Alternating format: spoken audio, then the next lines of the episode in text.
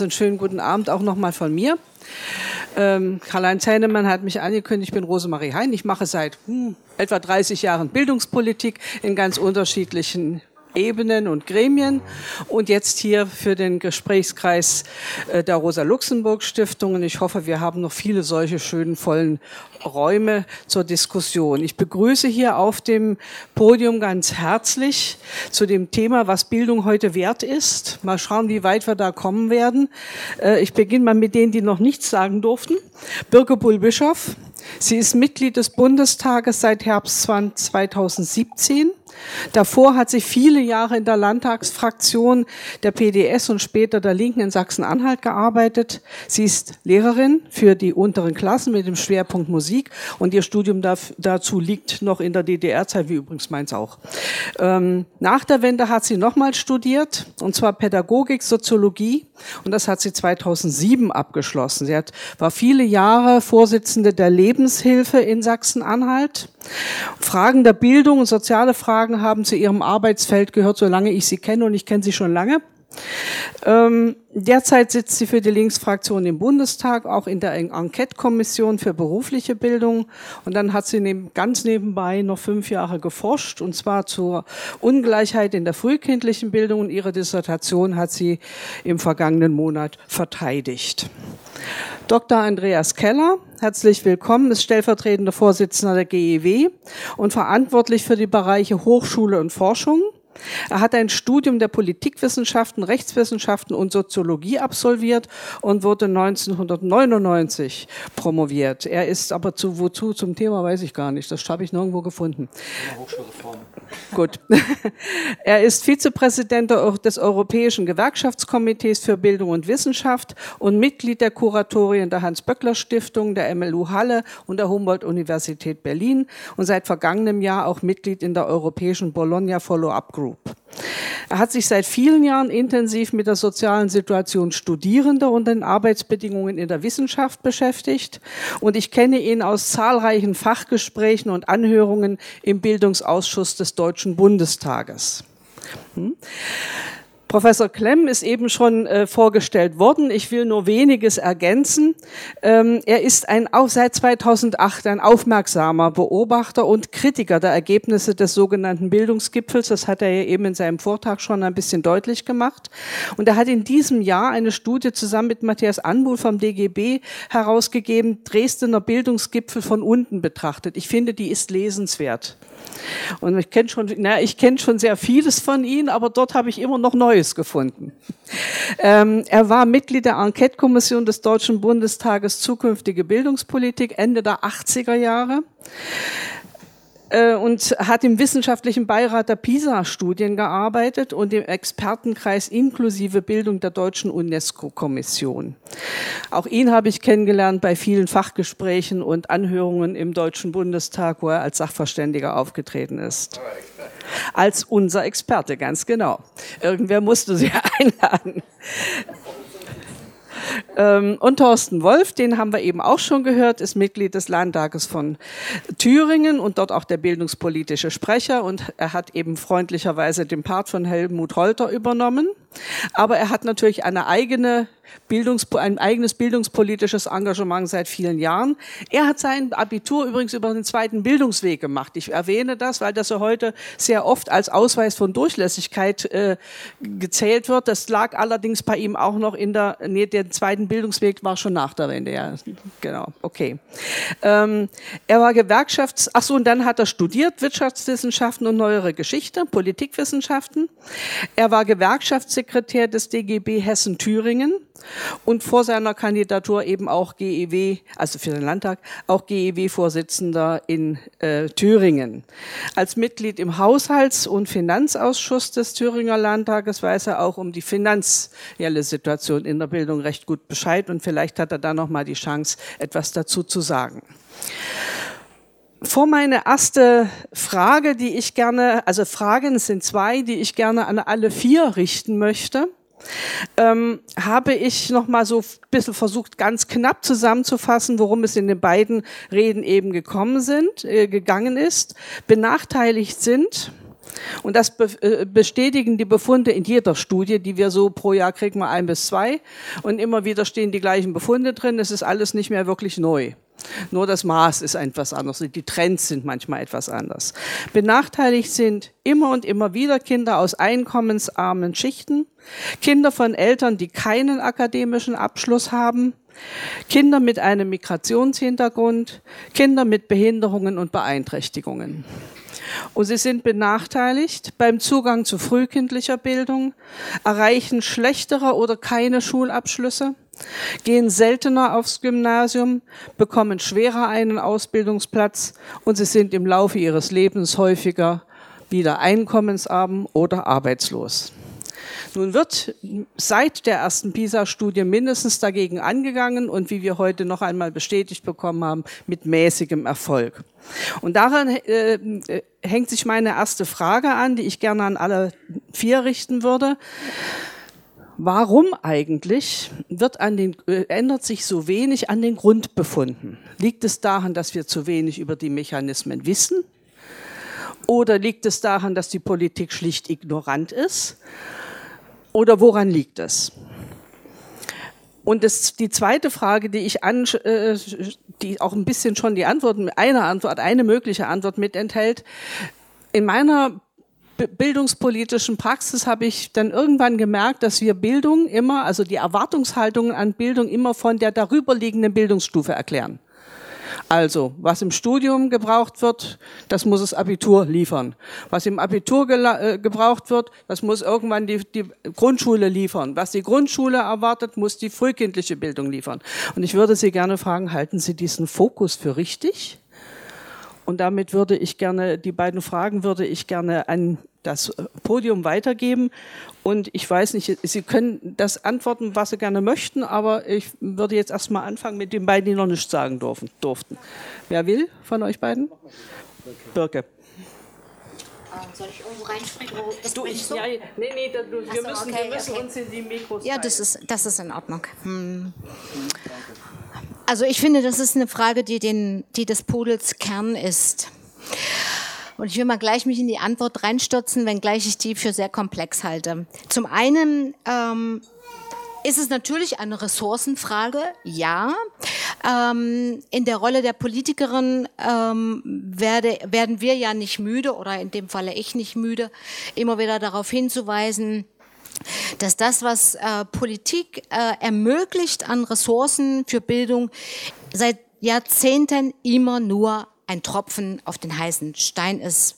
Also es wird damit eine große Überschrift äh, produziert, Digitalpakt Schule, ähm, Ganztagsschulprogramm, aber gemessen an dem, was wir wirklich bräuchten, ist es ein Tropfen auf den heißen Stein.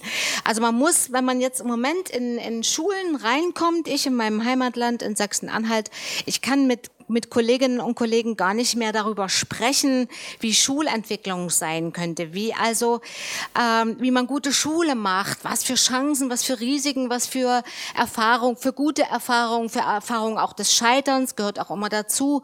Man machen kann, geht nicht, weil die mir einfach sagen, weißt du was, wir kriegen den Unterricht nicht abge, abgesichert. Wir haben keine Schulsozialarbeiter, wir haben rein gar nichts. Im schlimmsten Fall fällt die Schule fast zusammen. In aller Regel sind das Förderschulen und nicht Gymnasien. Ich sehe eine ganze Menge von Ihnen äh, nicken. Das brauche ich wahrscheinlich nicht weiter äh, zu erläutern. Also ist es unsere Aufgabe, immer wieder ganz penetrant darauf hinzuweisen, ohne Ressourcen geht es nicht. Ich mache es mal an dem Thema Inklusion fest. Ähm, der Kultusminister in Sachsen-Anhalt hat ausrufen lassen oder hat selber sogar gemacht, Inklusion sei gescheitert. Ganz abgesehen davon, dass ich nicht weiß, wie ein Menschenrecht scheitern kann. Aber ist es natürlich zynisch zu sagen, ich nicht nehme euch die Lehrkräfte weg, ich hole euch die pädagogischen Fachkräfte oder Mitarbeiterinnen aus der Schule. Äh, Schulsozialarbeiter stelle ich auch nicht wirklich perspektivisch ein und dann sage ich, okay, ist es alles gescheitert. So, damit äh, das erste Problem ist also die Ressourcenfrage. Und trotzdem habe ich mich gefreut, dass ich weiß jetzt nicht, ob es Ihre Studie gewesen ist, dass äh, nach meiner Wahrnehmung zumindest in den letzten Jahren immer öfter der qualitative Aspekt angeguckt wird. Zugespitzt würde ich sagen, alle unsere Bildungsinstitutionen sind Mittelschichtsinstitutionen. Wir, die wir da drin unterwegs sind, um, Kindern, äh, um, um Kinder in ihrer Entwicklung zu begleiten, sind in aller Regel Menschen aus der Mittelschicht, wie Merz sagt, aus der gehobenen Mittelschicht mitunter.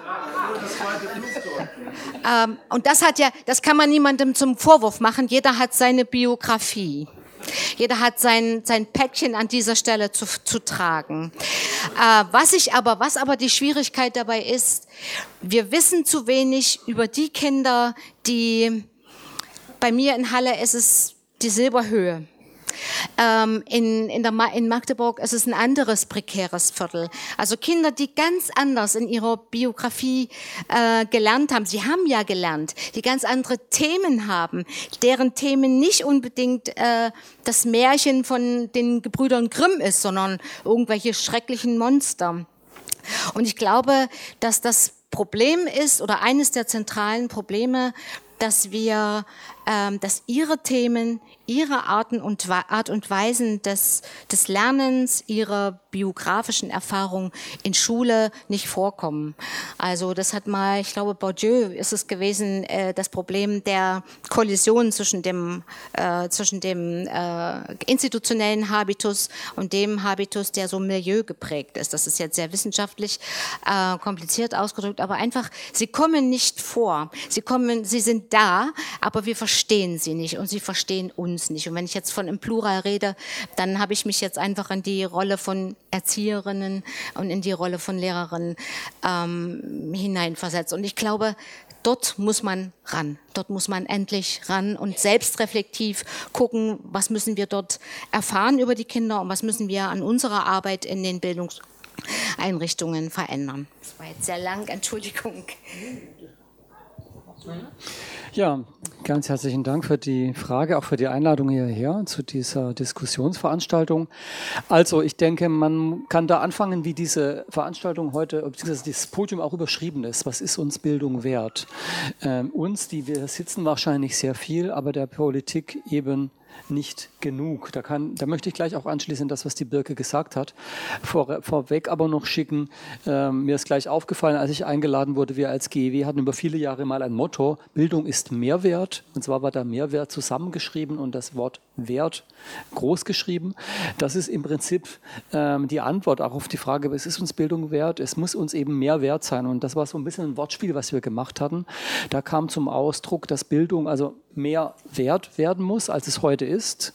Das ist dann auch wieder die Frage der Bildungsfinanzierung, die heute eine ganz große Rolle spielt, wo wir viele Probleme haben. Zum anderen aber auch, dass Bildung ein Mehrwert ist, weil es denjenigen, die eine gute Bildung äh, in Anspruch nehmen können, viele Vorteile bringt. Nicht nur, ähm, dass sie dann bessere Chancen haben, auch einen äh, vernünftigen Job äh, zu kriegen, sondern eben auch, dass sie sich besser selbst entfalten können oder auch politische Partizipation, kulturelle Partizipation haben können. Da ist Bildung ein Schlüssel zum Erfolg. Ne? Und deswegen ist es ganz entscheidend auch wichtig, dass man die Bildung in dem Sinne aufwertet, wenngleich, wenn ich das vielleicht auch noch als Vorbemerkung vorwegschicken darf, ähm, man ähm, letztlich auch Bildungspolitik nicht überschätzen darf. Das sage ich als Bildungsgewerkschafter ganz bewusst. Also selbst wenn alle gleichermaßen gut ausgebildet wären und gleiche Bildungserfolge hätten, ist damit, sind damit die ungleichen Startchancen, die mit einer ungleichen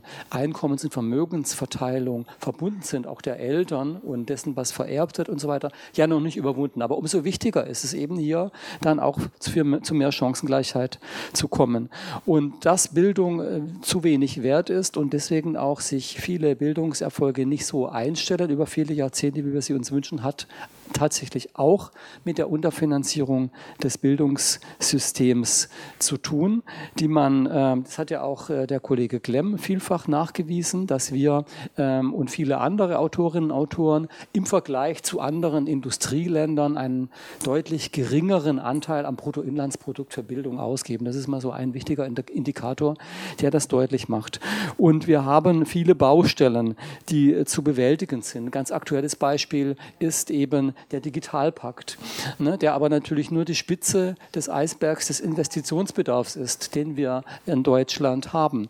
Ähm, dass äh, Schulgebäude ebenso wie andere Bildungseinrichtungen ähm, marode sind, verfallen, hat eben damit zu tun, dass diejenigen, die dafür zuständig sind, die Kommunen, nicht in der Lage sind, ähm, das zu finanzieren. Und heute gab es ja wohl von einigen äh, Bundestagsparteien, die eine Zweidrittelmehrheit zusammenbringen konnten, eine Einigung auf eine Änderung des Grundgesetzes, die man braucht, um diese Probleme zu lösen. Da wird man sehen, was dabei rauskommt. Völlig klar ist schon heute die schon von Thorsten Wolf angesprochene Aufhebung des Kooperationsverbots, die wir eigentlich bräuchten, ist es nicht. Und das wäre aus meiner Sicht genau die richtige Antwort. Äh, es ist ziemlich absurd. Man kann es auch im Ausland, man, wo ich ja ab und zu auch mal bildungspolitisch unterwegs bin, schwer erklären, dass wir hier in Deutschland in der Verfassung ein Verbot haben, von Bund und Ländern zu kooperieren, finanziell äh, zusammenzuarbeiten. Und äh, eigentlich wäre es aus meiner Sicht sehr viel sinnvoller, ein Kooperationsgebot ins Grundgesetz zu schreiben, als an diesem Verbot festzuhalten oder es einfach nur weiter zu löchern. Also das ist ein Beispiel, wo man was ähm, auf jeden Fall tun muss. Weiteres Beispiel, Fachkräftemangel, möchte ich, ist ja auch schon angesprochen worden. Ähm, und äh, in Kombination mit dem von Klaus Klemm ausgeführten Problem, dass sich alle Mangelsituationen, seien es ähm, Investitionsdefizite äh, seien es, aber auch äh, ein Mangel an Lehrkräften immer auch gerade dort besonders stark auswirkt, wo wir einen größeren Bedarf haben. Also finanzschwache Kommunen, die können ihre Schulen nicht sanieren und die Lehrerinnen und Lehrer, die heute ähm, noch äh, auf den Arbeitsmarkt kommen, die gehen eben dann, das hat ja Klaus Klemm ausgeführt, dann eben ungern in die sogenannten Brennpunktschulen und äh, haben da auch wenig Anreize Grenze. Und wenn, weil dort ein Mangel vorherrscht, äh, gehen sie erst recht nicht mehr dorthin, sondern versuchen dann wegzukommen. Und das ist ein Problem, was wir ganz dringend lösen müssen. Ähm, da hat auch die GW ein Zehn-Punkte-Programm vor kurzem vorgeschlagen zur Bekämpfung des Fachkräftemangels. Ähm, wir brauchen ähm, mehr Lehrerinnen und Lehrer und äh, da müssen wir bei den Kapazitäten erstmal ansetzen. Im Lehramtsbereich ist es ziemlich absurd, dass man heute ein, äh, in vielen vielen Fächern ähm, keinen Studienplatz bekommt, gerade auch im Grundschullehramt, weil es einen Numerus Clausus gibt und dann vielleicht sich für ein anderes Fach einschreibt und später dann als Quer- und Seitenansteiger ein, ein, äh, anheuern muss. Und ähm, wir, äh, deswegen muss man hier also erstmal das Kapazitätsproblem lösen, aber auf der anderen Seite auch sehen wir sehr klar, dass wir auch kurzfristige Maßnahmen brauchen. Wir können nicht äh, sechs Jahre warten, bis dann Studienplätze geschaffen sind und dann Lehrerinnen und Lehrer ausgebildet sind. Wir müssen ähm, auch dafür sorgen, dass wenn jetzt Quer- oder Seiteneinsteiger ins System kommen, dieses dann nicht missbraucht wird, dass der Beruf deprofessionalisiert wird, sondern es muss dann ein Nachqualifizierungsanspruch damit verbunden sein. Und die Schulen, die mit diesen Lehrkräften arbeiten müssen, müssen dann auch entsprechende Kapazitäten haben, die dann betreuen zu können. Das sind so, äh, ist ein weiteres Beispiel, ähm, was was wir brauchen, damit auch wirklich dann ähm, die äh, ungleichen Chancen, mit denen Kinder ins Schulsystem kommen, ausgeglichen werden können. Und deswegen würde ich auch sagen, in der Tat, ähm, Klaus Klemm hat zwar vorher gesagt, Geld allein ist nicht alles, oder ich hatte das Zitat aufgeschrieben, wie hatte er es formuliert? Moment. Geld allein reicht nicht. Ähm, das ist völlig richtig, aber ohne Geld geht es halt auch nicht. Deswegen brauchen wir eine angemessene Bildungsfinanzierung und darüber hinaus muss man dann natürlich mit diesem Geld was Vernünftiges machen. Das vielleicht als letzte Anmerkung. Ähm, wir haben ja nicht nur zu wenig Geld im System, sondern wenn es fließt, dann häufig auch in Form von äh, Programmen, die bestimmte Anreize setzen sollen. Das ist insbesondere ein Problem im Hochschulbereich, wo ganz viele Programme und Pakte aus dem Boden gestampft werden. Da wird also gar nicht gegeizt mit Geldern, aber wir brauchen eine Verbesserung der Qualität in der Fläche Fläche und insbesondere auch dort, und da gebe ich dem Kollegen Klemm recht, wo es einen besonderen Bedarf gibt.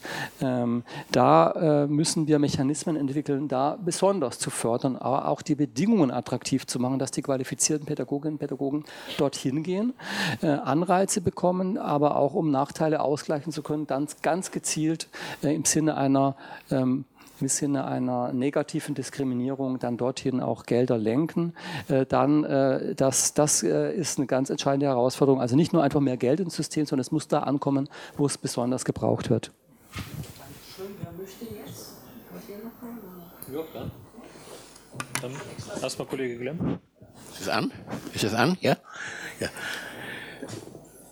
Also ich glaube, ich muss nicht belegen, dass ich seitdem ich in dem Geschäft tätig bin, darüber rede, dass wir mehr Geld im System brauchen.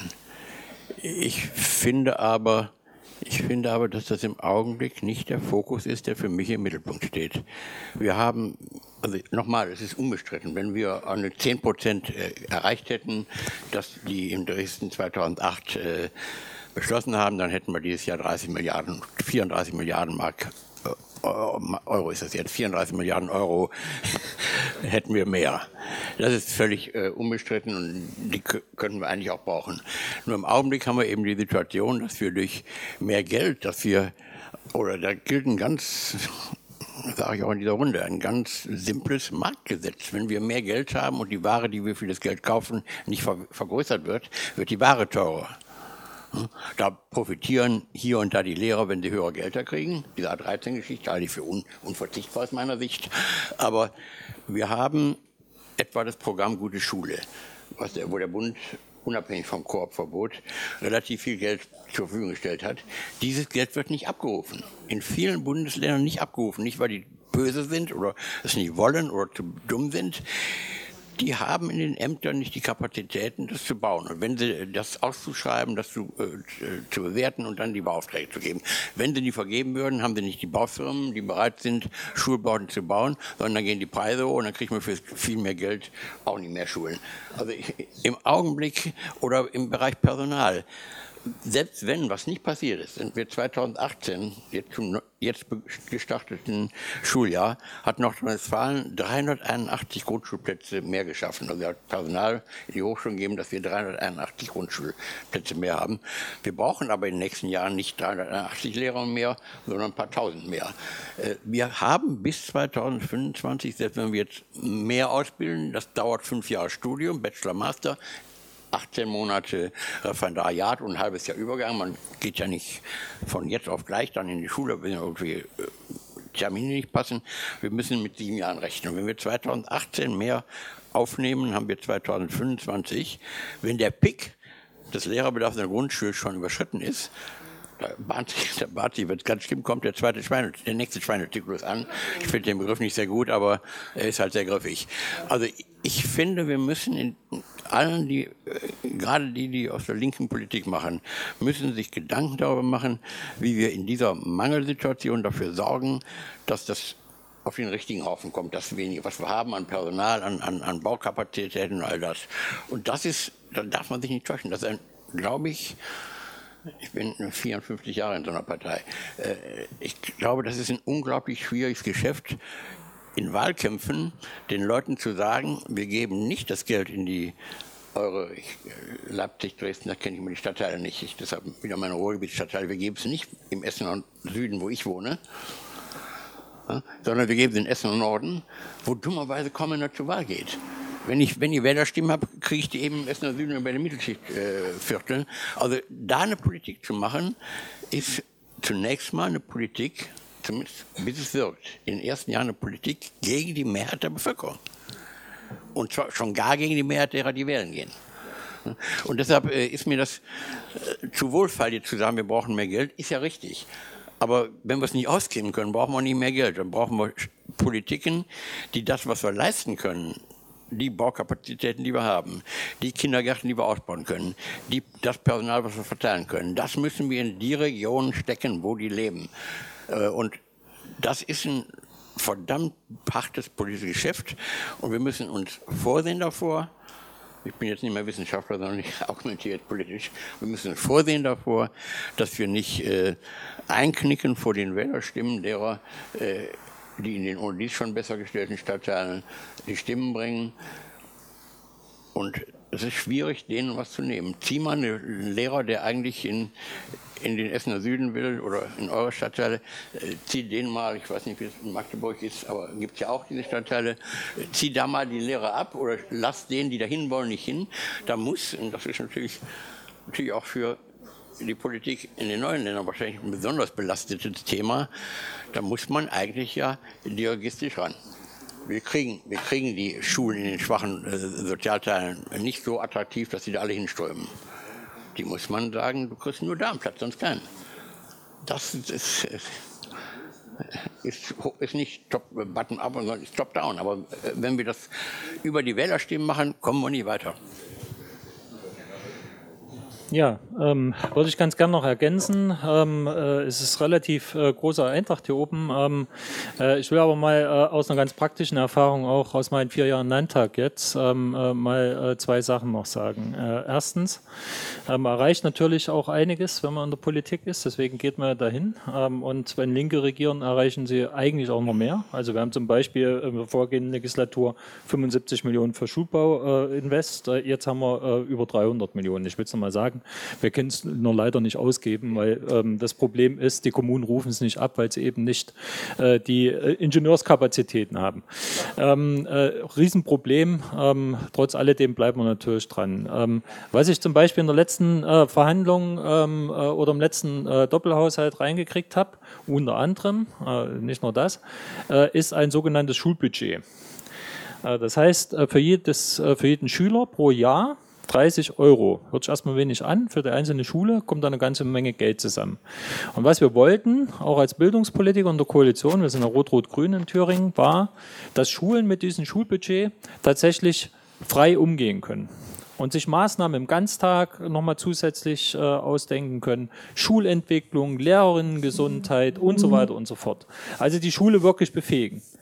Ähm, guter Ansatz. Die erste Richtlinie, die ich auf den Tisch bekommen habe aus dem Ministerium, hat genau das vorgesehen. Und dann ähm, hat eine, ich sage das jetzt mal hier im Raum, eine CDU-Beamtin remonstriert und remonstriert. Äh, und rausgekommen ist eine Richtlinie, ähm, wo wir bei 820 Schulen derzeit 1400 Anträge haben, nach einem guten halben Jahr. Also die nicht wirkt, weil mir die Schulleiter sagen, das ist eine Verhinderungsrichtlinie. Wir dürfen nichts und wir müssen alles sozusagen dreimal beantragen, dreimal abrechnen etc. Das heißt, das Gängelband in der Bildung ist derart stark, dass es die Schulen erwirkt. Ich sage das hier mal so, weil es einfach nicht möglich ist für Schulen nach ihrem Konzept tatsächlich einen eigenen Weg zu finden mit ihren Kolleginnen und Kollegen, mit ihren Eltern zusammen, um tatsächlich Schulentwicklung zu beschreiben. Wir haben eine Ministerialbürokratie, die alles erdrückt. Ich weiß nicht, wie das in anderen Bundesländern ist, aber bei uns in Thüringen ist es unerträglich. Jetzt komme ich zum positiven Beispiel, auch was Kollege Klemm eben gesagt hat. Ähm, und da bin ich tatsächlich etwas anderer ähm, Ansicht im Laufe der Jahre jetzt im Landtag, äh, ähm, andere Einsichten gewonnen. Wieder meine Heimatstadt Jena. Dort haben wir, ich hatte es ja schon gesagt, drei Schulen kommunal geführt. Die haben sich bewusst in das Wohngebiet mit dem höchsten ähm, Hartz-IV-Anteil, mit dem höchsten Migrantinnenanteil und so weiter und so fort, hat Jena bewusst diese Schulen da rein gepflanzt. Um sozusagen die Sozialraummischung, das war der Ansatz, die Sozialraummischung voranzubringen.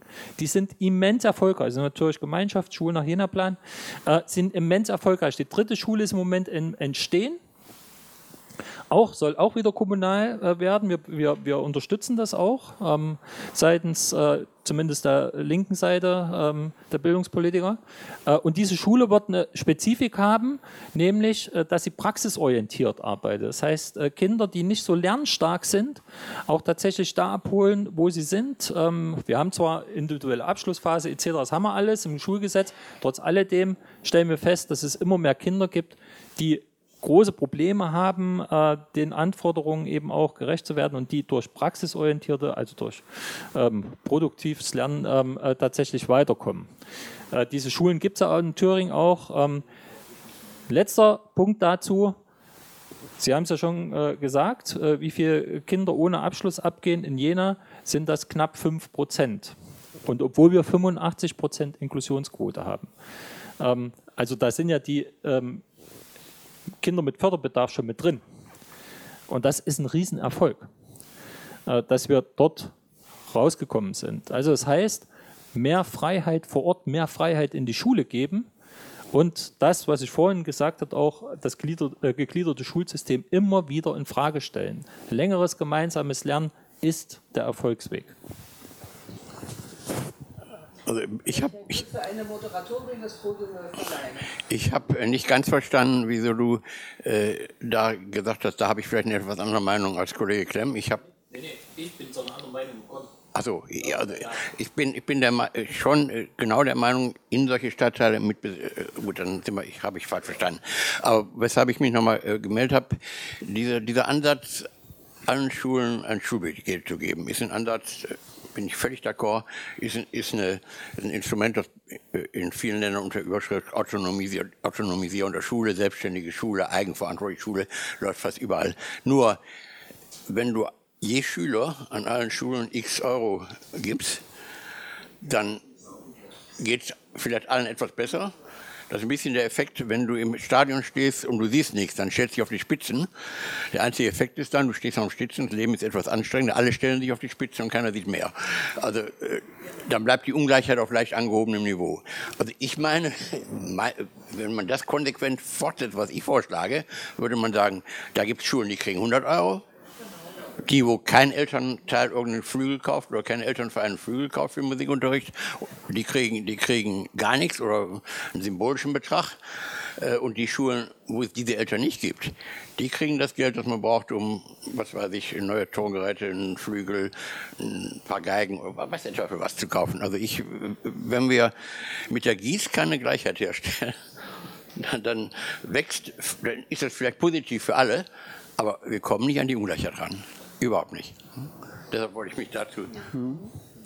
Ich wollte auch gerne nochmal auf den Klaus Klemm eingehen, was er vorher gesagt hat. Ich meine, ich glaube, es sind jetzt nur noch Feinheiten, wo wir auseinanderliegen. Aber es ist ja gerade spannend, in so einem Diskurs da auch das auch vertiefen zu können. Denn es ist natürlich richtig, es gibt dieses Programm Gute Schule, wo die Gelder nicht abgerufen werden. Ich habe die Zahlen auch angeschaut beim Bundesfinanzministerium und die Gründe hast du ja auch genannt, ähm, dass die Kommunen eben so kaputt gespart sind, dass sie häufig gar nicht mehr das Personal haben, solche Anträge zu stellen und dann die Baufirmen nicht finden. Ja, aber das ist jetzt ein Spezialproblem dafür. Es ist ansonsten natürlich durchaus so, dass, ähm, dass äh, die, die Länder oder die Kommunen gerne Geld ausgeben würden, wenn es bereits stünde.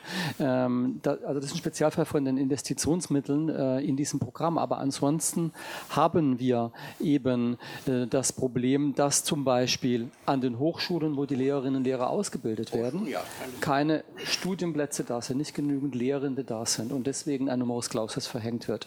Das an den Schulen, das ist jetzt mag äh, einfallslos erscheinen, ist aber ein wichtiger Punkt. Ähm, der Lehrkräftemangel hat natürlich auch was damit zu tun, äh, dass wir diese Differenzierung haben haben, dass ähm, ähm, Grundschullehrerinnen und Lehrer, aber auch in der Sekundarstufe 1 sozusagen als einzige Berufsgruppe in Deutschland, die eine akademische Ausbildung bis zum Masterniveau vorweisen muss, dann aber mit A12 oder E12 abgespeist wird. Auch das ist ein Faktor des Lehrkräftemangels und das ist natürlich ein finanzielles Problem, dass sich die Länder so sperren, außer einigen, die jetzt vorbrechen. Ähm, das hat damit zu tun, dass Länder wie Baden-Württemberg, die sich vielleicht auch noch eher leisten könnten, sogar Saisonarbeitskräfte anheuern. Das heißt, äh, die kurz vor Ferien immer wieder entlassen und danach einstellen. Äh, das hat auch schon mit Bildungsfinanzierung zu tun. Deswegen würde ich immer sagen beides. Ne? Wir brauchen auch mehr Geld im System. A, aber B gebe ich dem Ansatz richtig, dieses zusätzliche Geld sollte dann aber auch in besonderem Maße dahin fließen, wo es gebraucht wird, also mit einem Sozialindex zu arbeiten und dort zum Beispiel noch bessere Betreuungsrelationen anzusetzen als, äh, als anderswo, äh, kann da ein richtiger Ansatz sein, weil dann eben diese, die Arbeit dort attraktiver wird, weil man mehr erreichen kann, weil man eine individuelle Betreuung machen kann. Es ist auch wichtig, dass man nicht nur über Lehrerinnen und Lehrer redet, sondern über andere äh, Bildungsberufe, Berufe, Sozialarbeiterinnen, Sozialarbeiter, ähm, Erzieherinnen, Erzieher, nicht alle diese Berufe haben den gleichen Mangel. Da wäre es leichter. Ähm, oder auch Verwaltungskräfte, die Lehrkräfte entlasten könnten. Ich meine, äh, in welchem Beruf mit so einer Ausbildung ist es so, dass man jede Kopie selber machen muss und äh, am besten noch äh, das alles äh, zu Hause im Arbeitszimmer. Also man könnte hier mit Geld für bessere Bedingungen sorgen und auf diese Weise auch die Lehrkräfte freistellen, eine individuelle Betreuung, Betreuung zu leisten. Aber insbesondere dort, wo Not am Mann und an der Frau ist und das ist in den äh, sogenannten Brennpunktschulen, in den Bereichen, wo es einen hohen Sozialindex gibt. Das ganze Problem wird ja auch dadurch verschärft, dass wir eine äh, Wohnungspolitik, eine Stadtentwicklungspolitik haben, die zu einer Entmischung der Wohnbevölkerung noch führt. Ne? Das wird ja auch, das war ja vor 20, 30 Jahren nicht so verschärft, dass wir Stadtteile haben, wo die Armen leben und andere, wo dann in den Villenvierteln sich gar niemand oder in, in Innenstädten sich Normalbevölkerung eigentlich gar keine Wohnung mehr leisten kann. Das wird zusätzlich angeheizt und deswegen muss man da in der Tat entgegenwirken. Andere Länder machen es. Der ähm, vorletzte Weltlehrerinnen- und Lehrergipfel, äh, International Summit of the Teaching Profession in äh, Schottland, äh, da hatten die Schottinnen und Schotten ein gutes Forum, um deutlich zu machen, dass sie das genau machen. Äh, wichtig ist aber, glaube ich, einfach, es muss zusätzliches Geld sein. Wenn man jetzt hergeht als Politiker, denn letztlich braucht ihr natürlich auch die Wählerinnen und Wählerstimmen und macht eine, eine pure Umverteilung. Wir nehmen das jetzt äh, weg aus den Villenvierteln und, für, und gegeben es äh, in die in die Trabantenstädte am Stadtrand äh, kommt vielleicht nicht so gut an, wenn man aber sagen kann, wir haben zusätzliches Geld und dazu, da setzen wir aber Schwerpunkte, die dann äh, insgesamt auch einem besseren Bildungssystem zugutekommen, hat man vielleicht bessere Karten. Ich will mal das Stichwort äh, linke Realpolitik aufmachen. Also ich finde das absolut richtig. Ähm, weil wir sind als Linke gut, sag mal ein bisschen zugespitzt, unsere Vision zu, zu beschreiben, ähm, zu, äh, Grundsätze zu erarbeiten. Und das ist auch richtig wichtig. Aber wir hören nach meiner Erfahrung oft dann auf, äh, wenn die Frage steht, wie kommen wir denn von A nach B? Ähm, also mit welchen welche, Proze welche Prozesse müssen wir in Gang setzen? Welche Chancen und welche Risiken sind dabei unterwegs? Ein strukturelles Risiko haben Sie ja eben äh, genannt. Also die Frage, ähm, wie bringe ich meine Rückgebundenheit als Partei ähm, zusammen mit der Frage, ich muss jetzt da investieren, wo ich genau weiß, ich werde da nicht gewählt und schade dann denen möglicherweise, es ist kein Schaden, aber äh, benachteilige dann doch diejenigen, wo meine potenziellen Wählerstimmen sind. Also solche Dinge auch zu überlegen, wie kriege ich eigentlich Prozesse in Gang. Das Stichwort Stadtentwicklung äh, ist gefallen. Äh, die Frage, wie setze ich Anreize, um Kolleginnen und Kollegen, die, die, die das schon reizt, in schwierige Stadtteile zu gehen, dort Pädagogik zu machen, wie belohne ich die? Ich habe letzte Woche gehört, in Berlin gibt es die Idee zum Beispiel bei den Kolleginnen und Kollegen, die in Brennpunktschulen arbeiten, sie besser zu entlohnen oder meinetwegen ihnen mehr Freiräume Räume zu ermöglichen oder zu sagen, äh, weniger Arbeitszeit. Also Anreize da zu setzen, das finde ich ganz wichtig. Also wirklich zu überlegen, wie kommen wir nach A und B und welche Risiken begegnen uns da. Und trotzdem aus meinen, nach meinen 20 Jahren Realpolitik, die ich gemacht habe, war trotzdem eine Lehre auch, dass wir nie aufhören dürfen, die grundsätzlichen Verschiebungen in dieser Gesellschaft immer auch zu benennen. Und dazu gehört für mich auch der Hintergrund der Frage, warum haben wir zu wenig Geld? Wir haben, oder warum stecken wir zu wenig Geld in Bildung?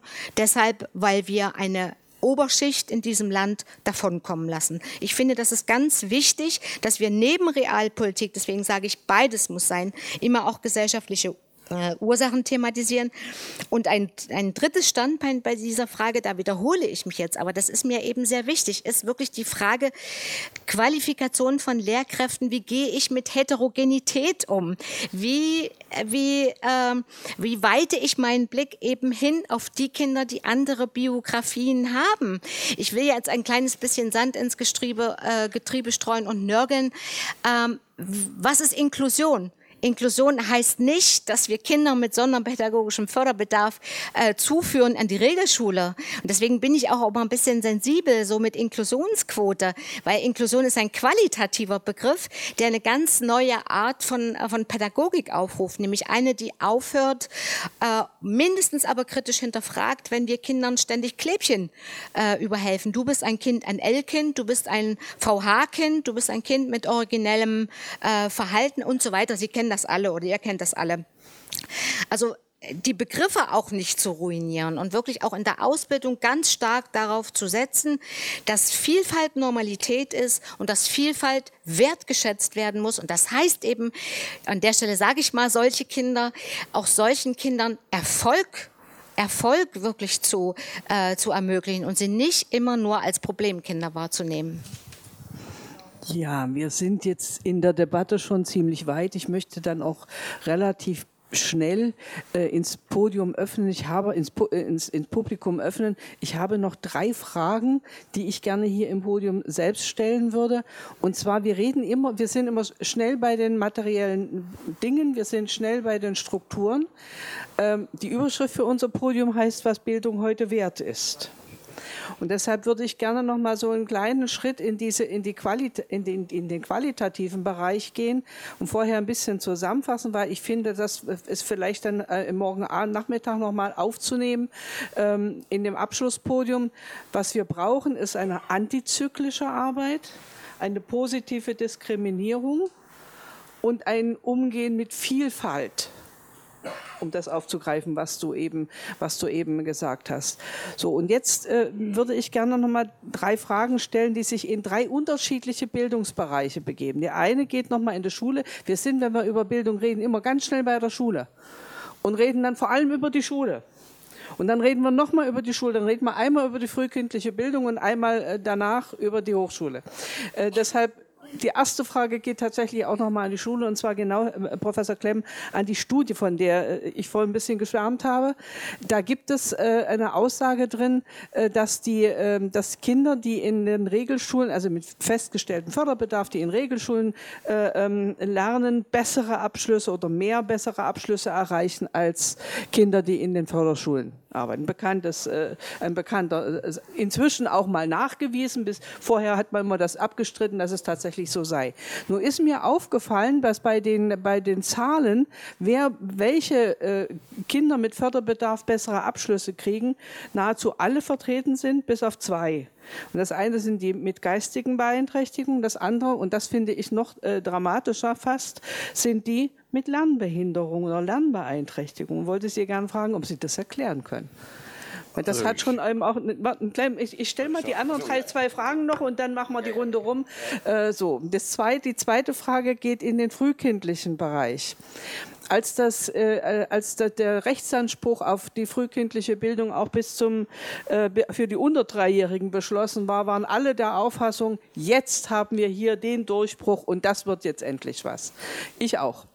Äh, mal abgesehen davon, dass die Bedingungen nicht gestimmt haben, dass zu wenig, dass die, die Quote zu gering angesetzt war und, und, und. Trotzdem haben wir immer gedacht, das könnte jetzt helfen. Und nun stellen Studien fest, dem ist gar nicht so. Von der frühkindlichen Bildung äh, profitiert die am meisten, die auch in den, also nicht zu den Benachteiligten gehören und die anderen eben nicht. Und da würde ich dich gerne mal fragen, ob du das irgendwie erklären kannst. Und jetzt kommt der ganz, also der oben, der, der Bereich zu den Hochschulen, würde gerne mal wissen, wie sieht denn das aus mit der sozialen Ungleichheit in der, in der, in der Wissenschaft und in der Hochschulbildung? Äh, hat Bologna da was Positives oder was Negatives bewirkt? So, jetzt, äh, das waren die drei Fragen.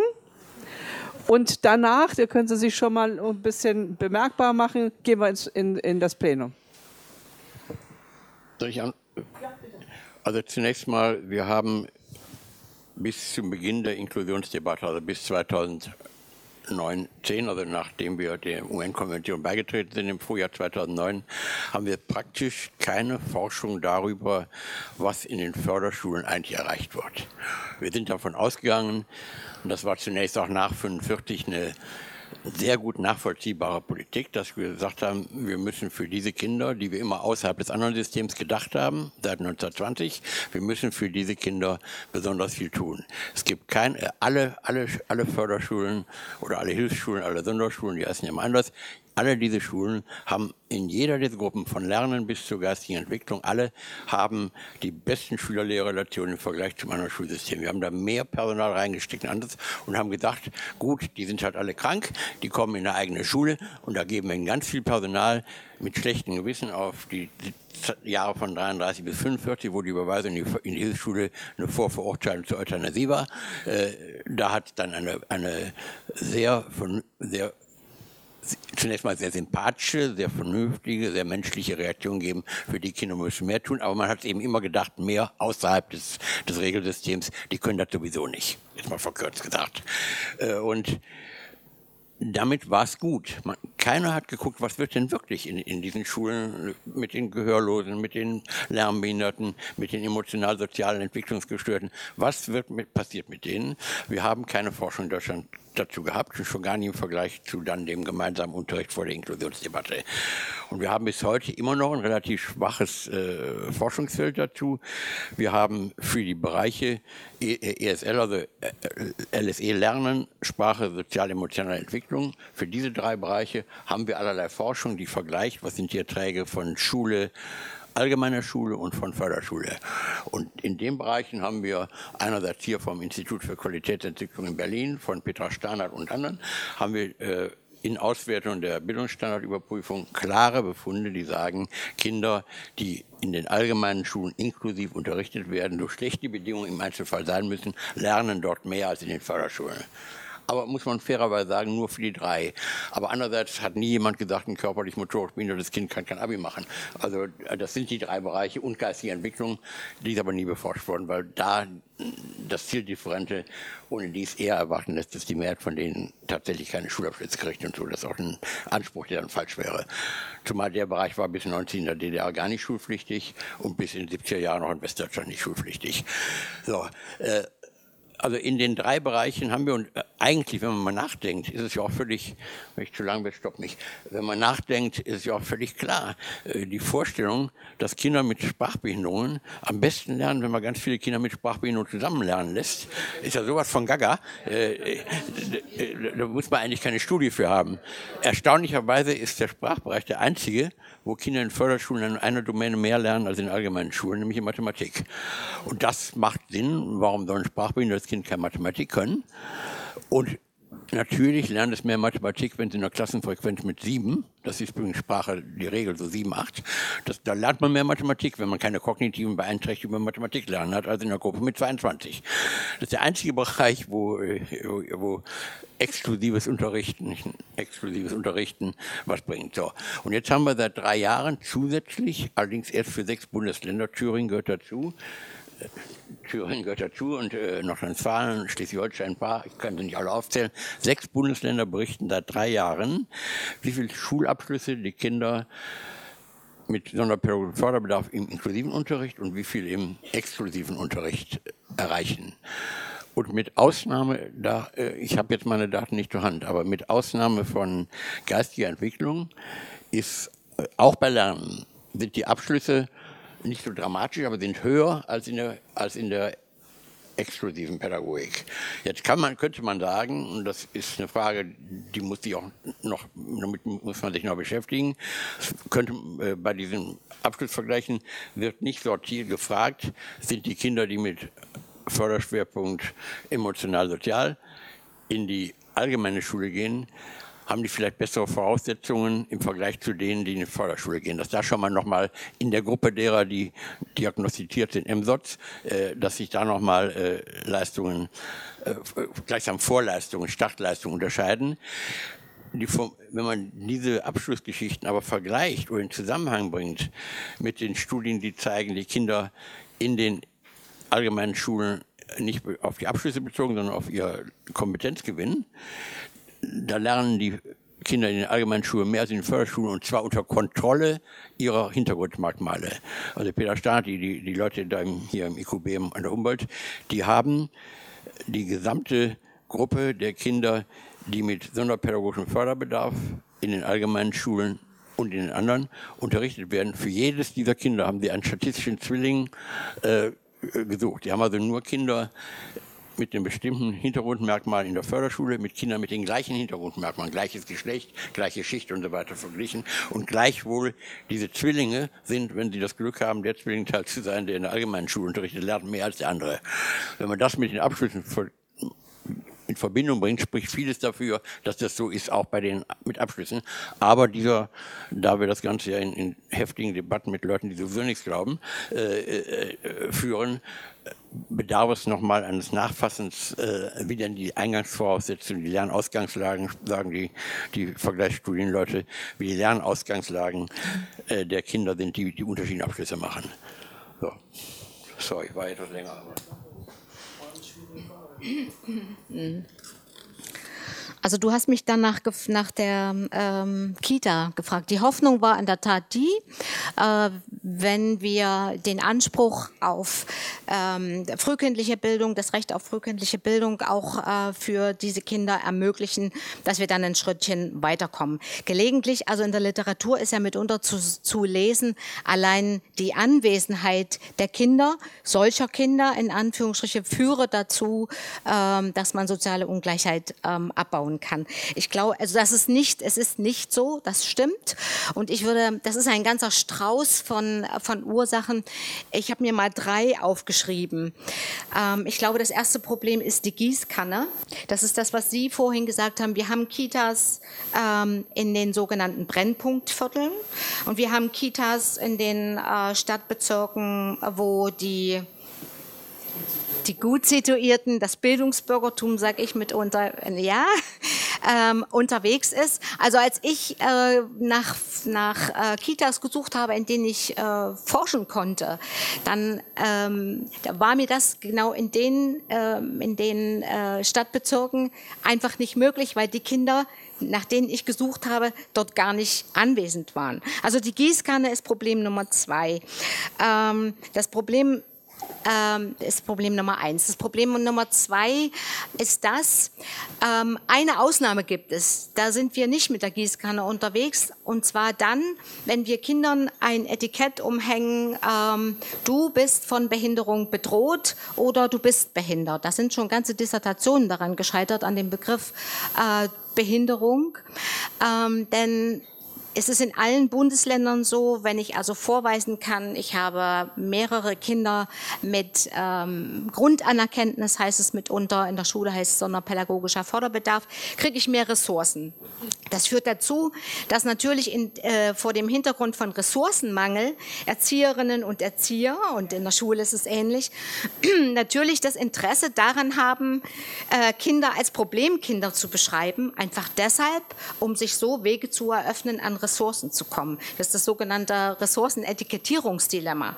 Also das versperrt auch den Blick auf, auf äh, Stärken ähm, dieser Kinder, sondern ich bin halt wirklich gezwungen, äh, Pamphlets zusammenzutragen, die die Dramatik der Entwicklung der Kinder beschreibt, nicht aber deren Stärken. Äh, Nummer drei, ähm, das war tatsächlich ein Ergebnis meiner, meiner persönlichen Arbeit.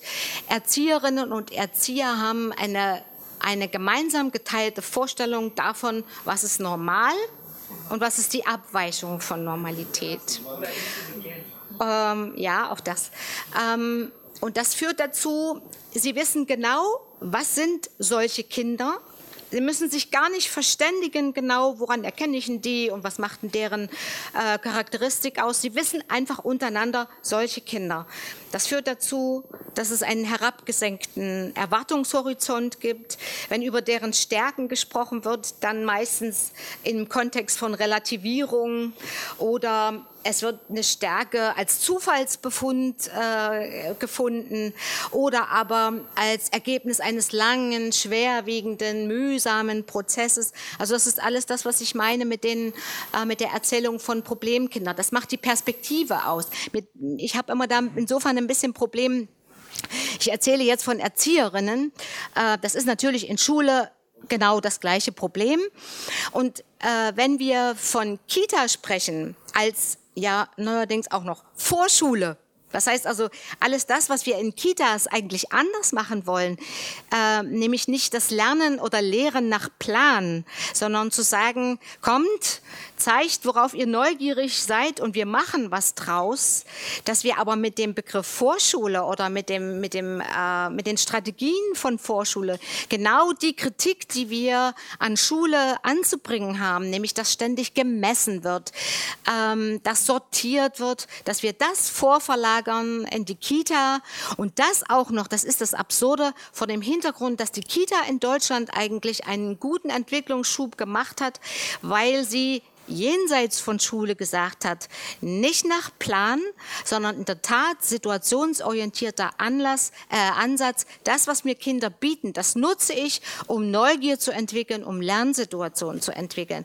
Das ist also, das finde ich extrem schade, bis hin zu dem Befund, ähm, der mir auch selber sehr zu schaffen gemacht hat über fünf Jahre.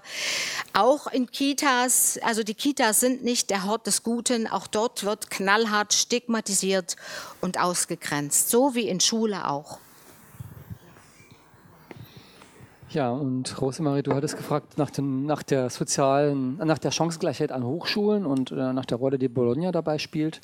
Zunächst mal muss man feststellen, obwohl wir heute auch in Deutschland über 50 Prozent eines Altersjahrgangs haben, die an die Hochschule ähm, gelangt, das waren vor 15 Jahren Jahren oder 20 Jahren äh, noch deutlich unter 40 Prozent, hat sich die soziale Zusammensetzung der Studierendenschaft nur unwesentlich verändert. Ne? Das ist so ein überraschender Befund, der immer wieder durch Studien zutage gefördert wird.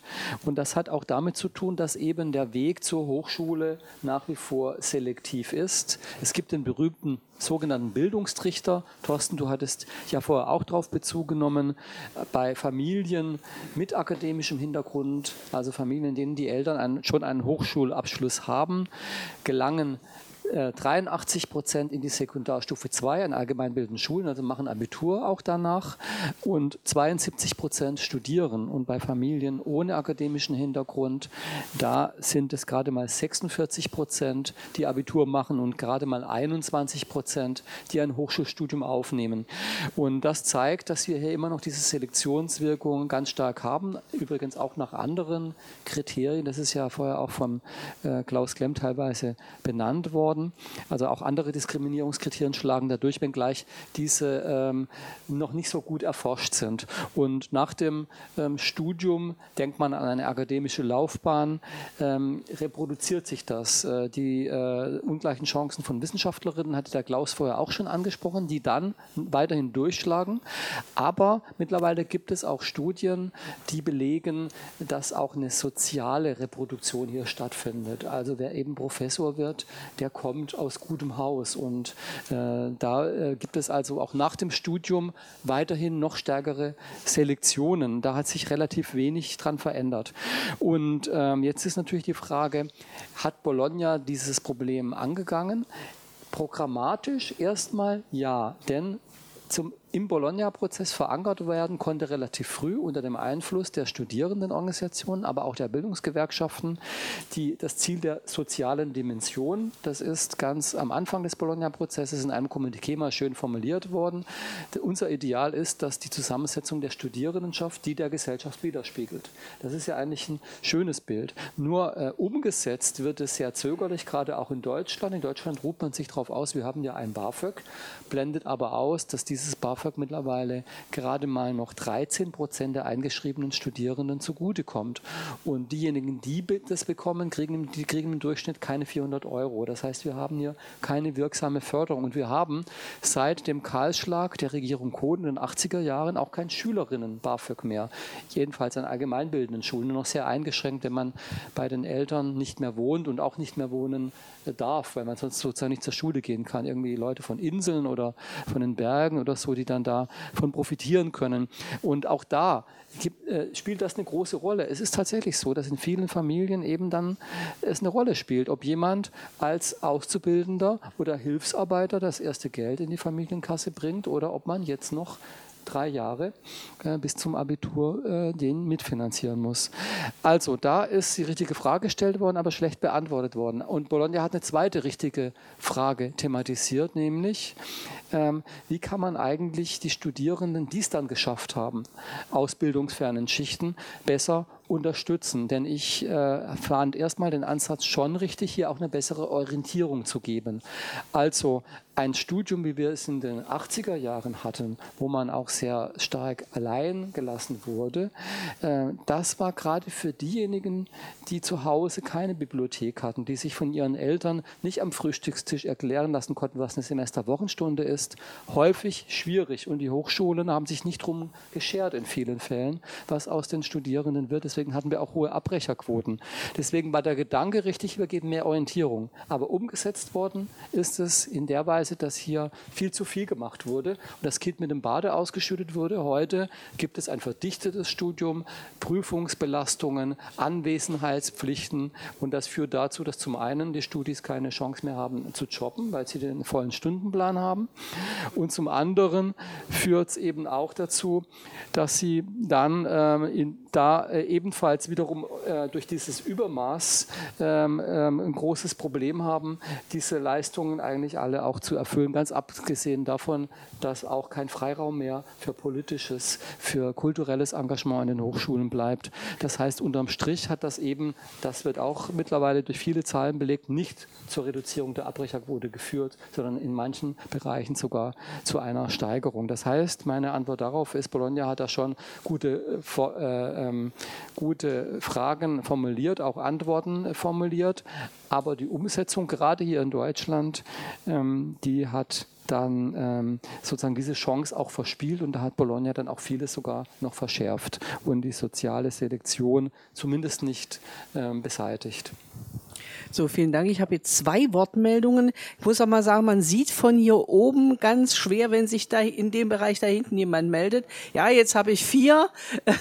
Äh, der erste, die erste Wortmeldung war hier hinten in der Mitte aus Hamburg. Also, okay. Äh, äh, Karl-Heinz Heinemann ist so freundlich und bringt das Mikro rum und ich versuche jetzt alles irgendwie aufzuschreiben und zu verteilen. Ja, das war, ja, das war sehr interessant. Ähm man könnte zu vielen was sagen. Äh, ich wollte einmal was zur Reichsschulkonferenz und Grundschule sagen. Ich komme aus Hamburg und wir machen im nächsten Jahr eine Veranstaltung zu 100 Jahre äh, Gesetz betreffend die Einheitsschule, weil vor 100 Jahren die Bürgerschaft auf Druck des Arbeiter- und Soldatenrates im Zusammenhang mit der Novemberrevolution die Einheitsschule beschlossen hat. Er hat es die untere Stufe der Einheitsschule genannt und die sollte eigentlich sechs Jahre sein, die ist dann nur vier Jahre gewesen. Und das ist eingeflossen in die Weimarer Verfassung und auch bei uns im Grundgesetz.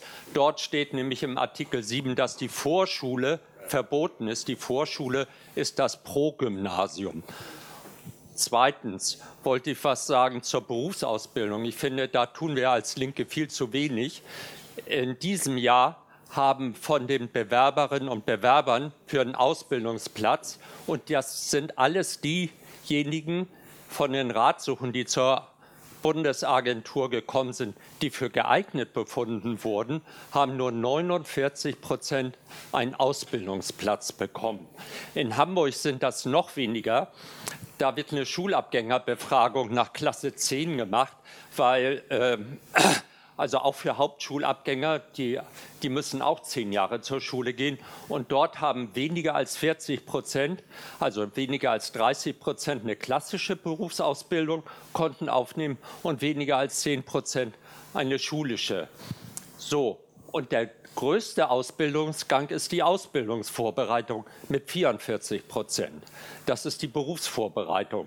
Und ich finde, wenn man Einstiegsqualifizierung äh, gut befindet, dann muss man sagen, Sie müssen hinterher das Recht haben, dann auch eine reguläre Ausbildung in einem anerkannten Ausbildungsberuf aufnehmen. Die Förderung muss man erheben, sonst bringt das nichts. Sonst sind sie wieder auf dem Ausbildungsmarkt angewiesen. Und noch ein drittes wollte ich kurz sagen.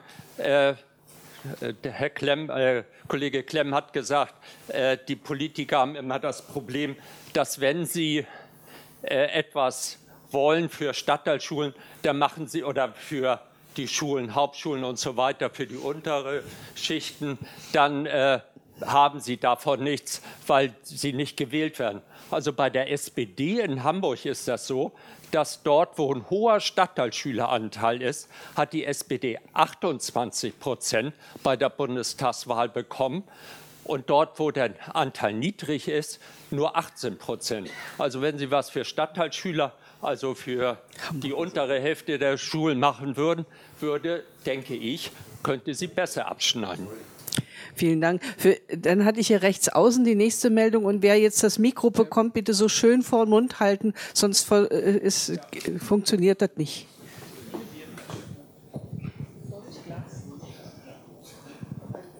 Es, vornehmlich ist ja die Gießkanne, also die positive Diskriminierung, als das wichtigste bildungspolitische Mittel dargestellt worden oder Ma Maßnahme Nummer eins.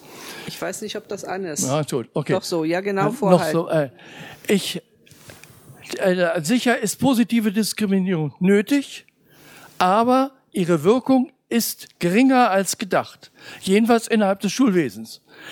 Solange wir nebeneinander Schulen unterschiedlichen Statuses haben, ist selbstverständlich, dass dort immer eine soziale und ethnische Auslese stattfindet und immer auch dann aufgrund dessen, weil es diese Auslese gegeben hat, auch eine entsprechende unterschiedliche Dis äh, Förderung der einzelnen Schüler, weil einfach äh, wegen der Schülerzusammensetzung äh, und des Ansehens der Schule, dass die Möglichkeit der Förderung geringer ist. Also die Strukturfrage ist mit Sicherheit in der Schule genauso wichtig wie äh, die Frage positive Diskriminierung. Und nun wissen wir äh, leider, dass wir zum jetzigen Zeitpunkt die gemeinsame Schule für alle nicht durchbekommen. Aber wir können jedenfalls alle die Schulen, die nicht äh, auf die Hochschulvorbereitung vorbereiten ihrerseits, die können wir über, äh, überwinden. Das haben wir in fünf Bundesländern zumindest geschafft. Da gibt es nur noch Gesamtschulen oder Gymnasien. Diese Möglichkeit geht. Und es gibt darüber hinaus, haben wir dort auch geschafft, dass es eine Art Abbau von Privilegien beim Gymnasien gegeben hat. Also wir sind in Bezug auf Strukturen nicht unfähig zu handeln, aber leider in Schritten. Dankeschön. Jetzt habe ich eine Meldung hier vorn vorhin, ja, ja. genau. Äh, Jupp Astonk, Bielefeld. Äh, ich würde doch noch äh, gerne einmal nach positiver Diskriminierung fragen, auch wenn Herr Lohmann der Meinung ist, dass es andere wesentliche oder wichtigere strukturelle Aspekte gibt. Mich würde interessieren, welche Möglichkeiten gesetzlich oder auf anderen Ebenen im Schul- und Erziehungsbereich für positive Diskriminierung da sind und welche Bereiche dafür überhaupt in Frage kommen. Dass es, äh, und ich denke, das ist unwidersprochen, positive Wirkungen hat, das zeigt der Bereich aus meiner Sicht der Privatschulen, wo es sehr viel an positiver Diskriminierung gibt und die Schulzufriedenheit, äh, würde ich jetzt mal sagen, deutlich größer ist als in vielen anderen Bereichen. Also nochmal, äh, welche Bereiche und welche Kriterien für positive Diskriminierung, auch wenn man auf den äh, Aspekt von gesetzlicher Basis schaut, äh, sind denkbar und wie schätzen Sie Ihre Wirkung ein? Ich würde jetzt vorschlagen, weil es doch eine ganze Reihe Meldungen gibt, Wortmeldungen gibt, dass wir erst noch sammeln und dann die Podiumsteilnehmer noch mal zu Wort kommen. Ja? Ähm, ja gut, dann so. Aber da hinten war auch noch eine Meldung. Aber erstmal Brigitte Schumann, weiß ja, ich jetzt schon. Aus Nordrhein-Westfalen.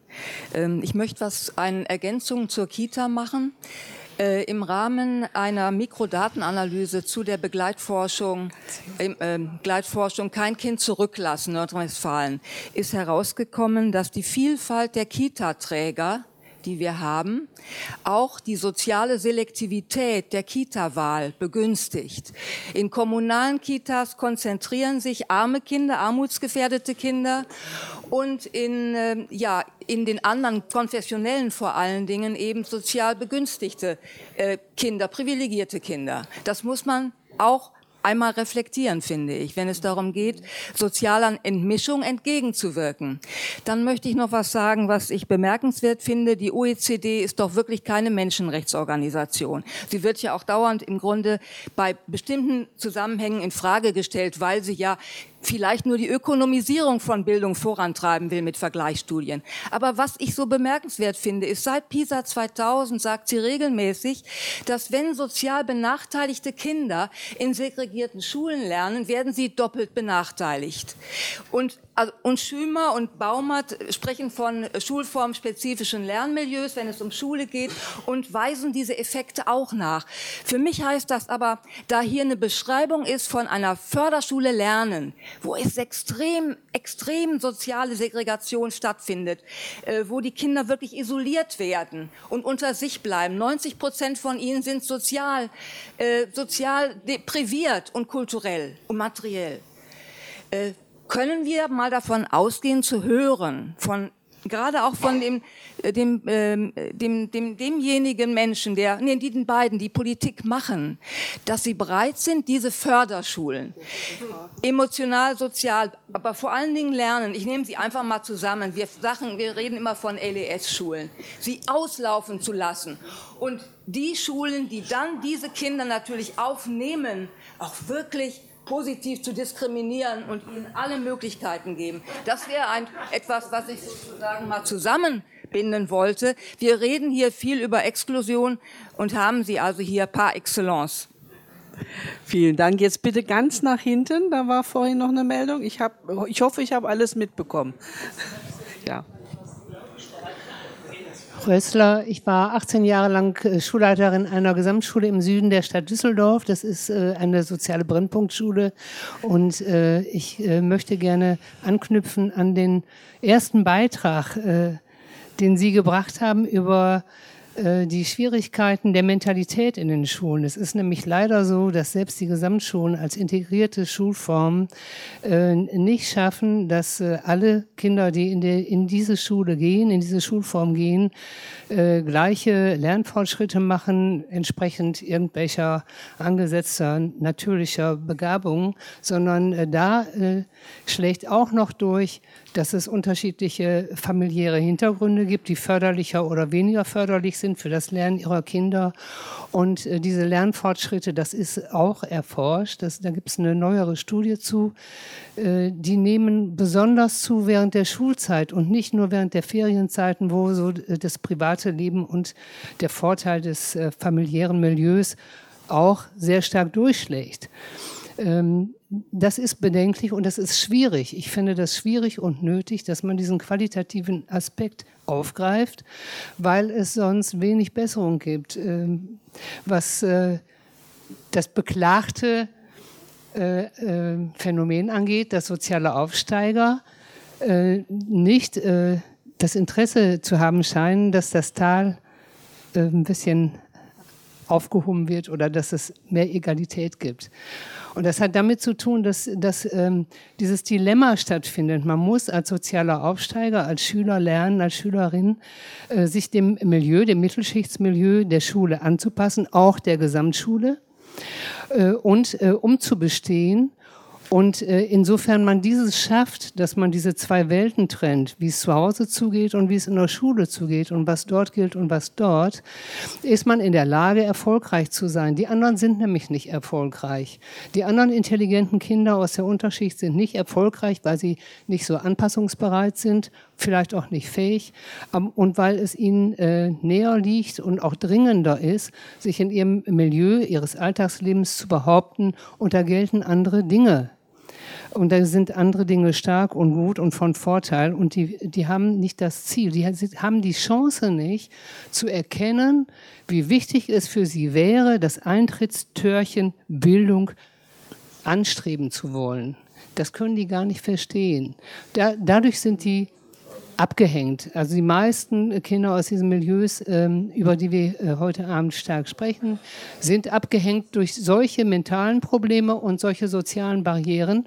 Und äh, die Lehrerinnen und Lehrer, die sind guten Willens, die wissen das gar nicht. Die wissen das selbst über sich nicht, wenn sie soziale Aufsteiger sind. Die reflektieren das gar nicht. Das ist ein ganz delikates Thema, was angepackt gehört für die, die überhaupt den Willen haben, dass äh, soziale Gleichheit oder zumindest mehr Egalität in unserer Gesellschaft für sie ein Wunsch ist.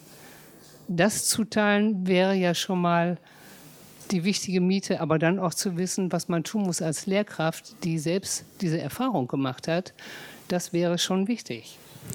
So, ich habe jetzt noch vier Wortmeldungen und würde fünf, aber würde mit, mit Blick auf die Uhr denken, dass wir die jetzt hintereinander weg noch äh, dran nehmen, damit die Podiumsteilnehmer hier auch noch die Chance haben, die an sie gestellten Fragen zu äh, und wir nicht bis Mitternacht machen.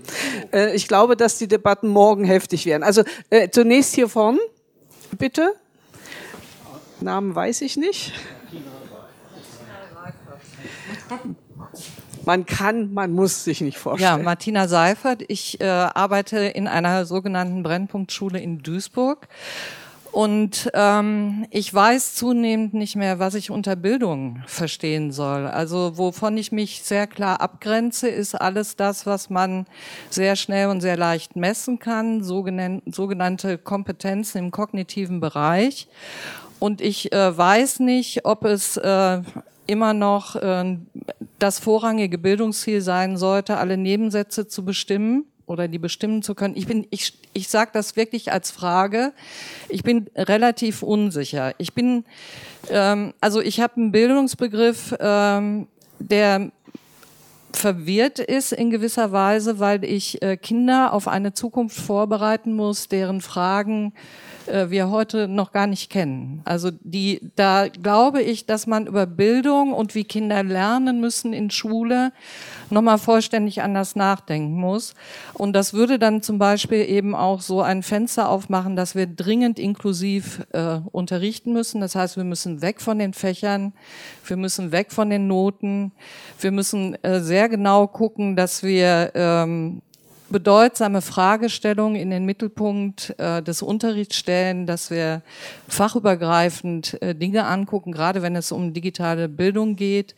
Ähm, da muss eigentlich immer geguckt werden, was passiert da unter technischen Gesichtspunkten, was passiert da unter moralisch-ethischen Gesichtspunkten und was passiert da unter, der, unter dem Fokus äh, des einzelnen Users oder der einzelnen Userin. Und ich bin auch nicht mehr sicher, ob äh, eine soziale Durchmischung wirklich das Allheilmittel für Aufstiegschancen äh, benachteiligter oder durch Armut zum Beispiel behinderter Kinder ist. An meiner Schule wenn ich diese Kinder in das Nachbarsystem eine äh, Gesamtschule geben würde, wüsste ich, sie, würde, sie würden sofort im unteren Drittel landen. Sofort. Und zwar deshalb, weil die Lehrer und Lehrerinnen eben nicht äh, inklusiv oder Vielfalt fördernd auf die Kinder gucken, sondern sie gucken selektiv und das ist ja auch ihre Aufgabe. Das ist die Aufgabe von Schule, zu selektieren und Abschlüsse zu vergeben. Und äh, das ist bitter und insofern glaube ich, äh, dass die Kinder die bei uns an der Schule sind, die kein Deutsch sprechen, aber es gibt kaum Kinder, die weniger als drei Sprachen sprechen, dass das eine herausfordernde und sehr spannende Aufgabe ist, diese Kinder zu bilden und zwar sehr umfangreich zu bilden. Und äh, bei uns bilden sich an dieser Schule sehr schnell Spitzen und wir haben zum Beispiel im achten Jahrgang sehr viel mehr Kinder, die also in Richtung Oberstufe gehen, als das benachbarte hochselektive Gesamtschulsystem. Ich weiß es nicht mehr. Also ich habe immer für diese sogenannten Kompositionseffekte äh, geworben, dass ich gesagt habe, äh, es muss eine Durchmischung geben, es muss gemeinsame Aufnahmeverfahren geben. Ich war übrigens ein solcher Kompositionseffekt. Ich kann, äh, ich äh, war das einzige Arbeiterkind in meiner Jahrgangsstufe damals und als ich 13 war, wurde mir das auch sehr deutlich gespiegelt. Da wurde gesagt, du gehörst eigentlich nicht hierher und dann wurde ich wegselektiert.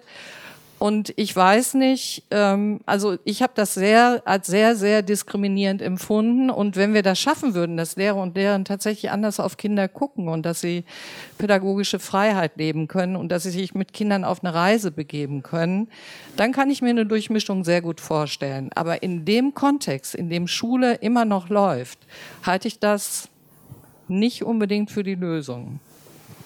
Dankeschön. Jetzt Chris Brückner da drüben.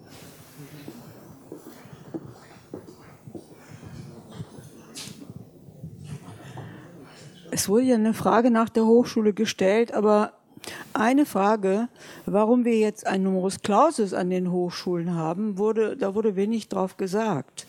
Ähm, wir haben ja seit 30 Jahren einen Rückgang der Kapazitäten in der Lehrerausbildung. Das konnte ich beobachten als Erziehungswissenschaftlerin an der Hochschule. Das ist verbunden damit, dass Bildung und Wissenschaft ja allgemein, also Bildung innerhalb der Wissenschaften allgemein enorm abgewertet worden ist. Das ist diese Rutschbahn, auf der wir uns befinden. Und mich wundert überhaupt nicht, dass es heute einen, einen Numerus Clausus in der Lehrerausbildung gibt, wenn der systematisch herbeigeführt worden ist. An meinem Fachbereich sind äh, in der allgemeinen Erziehungswissenschaften die Hälfte der Stelle innerhalb von 20 Jahren nicht besetzt worden. Es geht ganz, ganz vielen anderen Kollegen so. Also wo soll es da herkommen? Wo sollen die Lehrer herkommen? Ich habe aber noch eine andere Frage an Klaus Klemm, der sich ja nun so gut auskennt wie kein anderer in der deutschen Bildungslandschaft, nehme ich mal an. Also nach dem, was er an Erfahrungen hat. Sie haben ja nicht zuletzt ähm, auf einen ganz, ganz wichtigen Punkt hingewiesen, dass wir zwischen 20, also zwischen 15 und 20 Prozent Leute haben, die keinerlei Berufsabschlüsse haben in der Bundesrepublik. Ich beobachte das seit Jahren. Da gibt es ja noch eine Zahl drunter, die lautet 10 Prozent der Menschen haben überhaupt keinen Schulabschluss. Ja? Seit Jahren läuft also diese Welle auf. Ne? Da kommen jetzt 20, sind jetzt 20 Prozent von Leuten, die keine berufliche Ausbildung haben, zwischen 15 und 20 Prozent. Dazu kommt jetzt eine ganze Menge von gegenwärtig aktiven, im Berufsleben aktiven Leuten, die aus dem Potenzial der Migranten kommen, die also gar keine Schulen hinter sich haben, die dieses Reservoir auffüllen müssen. Diejenigen, die überhaupt arbeiten können, landen natürlich auch in diesem Reservoir von Menschen, die ungelernt sind, die um Jobs kämpfen müssen. Ist es nicht so, dass wir damit eine, eine industrielle Reservearmee im klassischen Sinne haben, die es in der Geschichte der Bundesrepublik so früher gar nicht gab? Ja? Also warum reden wir nicht mehr genau über dieses Potenzial? Es ist, ich finde, es ist ein bedrohliches Potenzial und mit diesem Potenzial können wir sicherlich nicht auf ausgebildete Lehrer warten. Das ist ein Witz. Dann müssen wir uns dazwischen etwas überlegen. Wieso gibt es nicht staatliche Stellen an Betrieben, an kleinen Betrieben? Friseure sind kleine Betriebe, also ganz viele Mittelstandsbetriebe. Warum gibt es keine Möglichkeiten, aus den Betrieben heraus Leute zu schaffen, die Menschen aus dieser Reservearmee qualifizieren können? Da müssen wir wirklich neue Konzepte haben. Haben Sie nicht über diese Dinge nachgedacht? Gibt es Lösungen? Haben Sie Ideen in dieser Hinsicht? Jetzt Gunhild wäre die nächste. Ich möchte noch mal einen anderen Punkt ansprechen. Was Bildung heute wert ist, war die Überschrift dieser Podiumsdiskussion. Und da habe ich natürlich die Frage, wer bestimmt denn den Wert von Bildung? Die Abnehmersysteme habe ich mal im Studium der Bildungsökonomie gelernt. Das heißt, es gibt ja Menschen, die sagen, dieser oder jener Bildungsabschluss ist mehr wert. Und zwar Mehrwert in dem Sinne von, ich bezahle dir mehr dafür, wenn ich dich einstelle. Und es gab mal eine Weile, da waren die Menschen, die einen Hochschulabschluss hatten, haben immer mehr Geld bekommen. Jetzt gibt es in der Zwischenzeit so viele mit einem Hochschulabschluss, dass da die Quote schon erheblich sinkt. Nicht in der langen statistischen Reihe, selbstverständlich nicht. Aber in der Zwischenzeit sind es nicht mehr die Auszubildenden mit Abitur sozusagen, die möglicherweise gegebenenfalls demnächst in den Berufen sitzen, die besser bezahlt werden. sondern möglicherweise die anderen. Aber diese ganze Frage Bildung was, was Bildung heute wert ist. Ihr seid überhaupt nicht an den Punkt gekommen, das wollte ich kritisieren, sozusagen, wer diesen Wert bestimmt. Also ich habe 38 Jahre versucht, Erziehungswissenschaft zu unterrichten. Ich glaube, es ist mir auch einigermaßen gelungen. Aber dass Bildung was anderes ist, als zu sagen, es gibt da Abnehmersysteme, die bestimmen, wer da anschließend höher oder weniger hoch oder mittel oder unter oder sonst wie ist. Und danach werden Lebens- und Einkommenschancen bestimmt. Diesen Punkt haben wir immer noch nicht geknackt. Dankeschön. Jetzt der junge Mann dort hinten. Ich werde mich kurz fassen. Wir sind ja alle schon relativ müde. Aber ich habe diesen Elefanten im Raum gespürt und zudem würde ich gerne einige Wörter verlieren. Zuerst zu mir. Mein Name ist Nico Grünwald. Ich bin Mitglied im Landesvorstand der Landesschülerinnenvertretung NRW. Und ein Wort würde ich gerne zu verlieren zu der Idee Aufstieg durch Bildung ich habe mich gefragt, wohin steigen wir auf und wo wollen wir alle überhaupt hin aufsteigen? Ist da überhaupt Platz, dass wir alle aufsteigen? Was macht Aufstieg aus? Ein Oben macht aus, dass es ein Unten gibt. Ja, du bist reich, weil ich arm bin.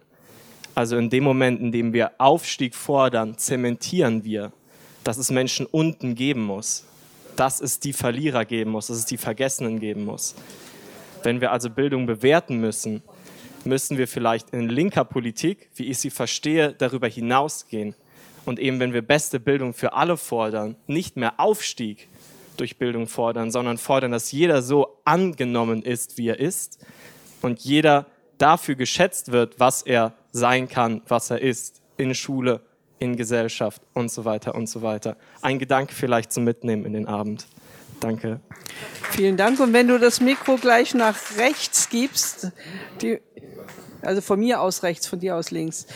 Das ist dann auch die letzte Diskussionsrednerin, die ich zulassen kann, sonst sitzen wir Mitternacht schon noch hier. Ja, schönen guten Abend. Mein Name ist Mechthild Scott. Ich bin auch in der GEW und ich wollte direkt anknüpfen an die Schulleiterin eben oder ehemals und ähm, ich widerspreche ganz ausdrücklich und zwar an dem Punkt, ähm, dass Mikro, ja, Mikro, Mikro, Mikro schön okay. davor. Und zwar, ich habe mir das aufgeschrieben, ähm, an der Stelle, dass äh, BildungsaufsteigerInnen mit ähm, oder Punkt erstmal nicht nach hinten schauen. Das heißt, so Sie sagten nach unten und ähm, auch nicht den Anspruch haben, da Türe, Türen zu öffnen. Und ähm, ich habe es mal so ausgedrückt, ähm, ich bin sehr wohl der Meinung, dass ähm, sozial Unbegünstigte äh, sehr wohl wissen, in vielen Milieus auch, ähm, dass Bildung wichtig ist, dass auch eine bestimmte, und ich sage es mal so, den Begriff der Bilingualität, die können auch anders, aber Sie haben es vorhin angesprochen, ähm, ganz äh, rechts, nämlich,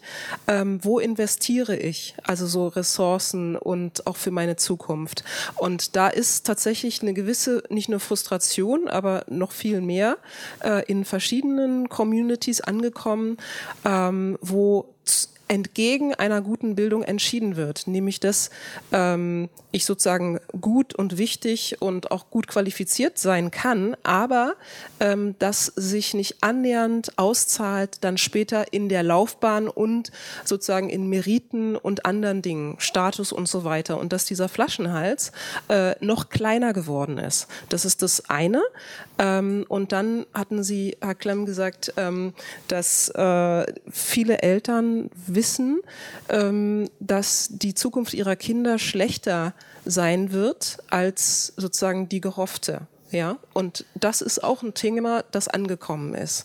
Und mein letzter Punkt ist, ähm, dass ähm, Genau, ich habe ein Beispiel und zwar ich ähm, bin oft in Sachsen-Anhalt, also weil ich da beruflich tätig bin, bin aber in Berlin sozialisiert und habe da verschiedene, also so äh, Sichtachsen und es gibt etwas, ähm, der Berufswunsch von Jugend Jugendlichen, gerade mit Migrationsgeschichte in Bezug auf die Exekutive, hat sich radikal geändert. Das heißt, die interkulturellen Öffnungsprozesse, zum Beispiel von der Polizei, haben wirken, die greifen tatsächlich. Das heißt, ich höre von sehr, sehr vielen Jugendlichen als Vorbild, oh, ähm, und zwar aus milieuschwächeren oder ungünstigten, ich möchte gerne Polizistin werden. Das gab es vor zehn Jahren in diesem Ausmaß noch nicht. Das heißt, die Attraktivität in der Exekutiven, ähm, eine gute Ausbildung und die Polizistinnen-Ausbildung gehört mittlerweile dazu, ähm, die greift. Und ich übertrage das mal auf andere Berufsgruppen, auf andere auch im Bildungssystem. Uns fehlen tatsächlich auch die Vorbilder, ähm, bei, also Stichwort Personalentwicklung in vielen Institutionen, die das sozusagen lebendig auch darstellen. Ja, sozusagen dieser Satz, wir sind da, wir sind zwar vor Ort, aber wir sind nicht sichtbar. Ne? Sowas ähnliches wurde vorhin genannt. Punkt. Vielen Dank. Also ich muss mich erstmal entschuldigen bei allen, die ich vielleicht nicht gesehen habe oder nicht mehr dran nehmen konnte, aber wir werden es nicht schaffen, heute Abend die ganze Konferenz vorab zu diskutieren. Wir haben noch einen ganzen Tag und ich hoffe sehr, dass alle diese Fragen noch gestellt und diskutiert werden können.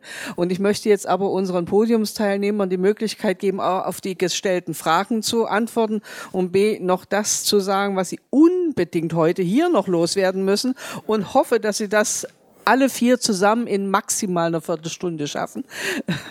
maximal einer Viertelstunde schaffen. Das heißt absolute Konzentration. Und ich würde jetzt einfach äh, ähm, rechts von mir beginnen, wenn er möchte. Ich kann es auch andersrum machen. Das gerade so. Thorsten, möchtest du beginnen? Okay, da ist dein Mikro. Ja, also ich finde das ja äh, interessant, auch jetzt die äh, Nachfragen äh, zeigt da, denke ich mir auch, äh, dass das Podium ähm, äh, einiges auch schon angeregt hat. Ich will zu zwei Sachen äh, etwas sagen, schwerpunktmäßig insbesondere die Frage Inklusion, ähm, was äh, und wie ähm, ganz konkret in einem Gesetz, in einem Bundesland damit umgegangen wird. Ist ja schon gesagt worden, dass Thüringen dort in den, gerade in den letzten Jahren, man kann sagen so in den letzten sieben Jahren in etwa dort erhebliche Fortschritte gemacht hat. Ähm, und das hat vor allen Dingen seine Ursache darin, dass äh, in der vorgehenden Legislatur wir einen Staatssekretär hatten, ähm, der als Bildungswissenschaftler sich das auch als Aufgabe gesetzt hat, ähm, äh, Professor Merten, ähm, und dort ähm, äh, ganz gezielt äh, diesen Bereich eben auch vorangebracht hat. Ähm, er konnte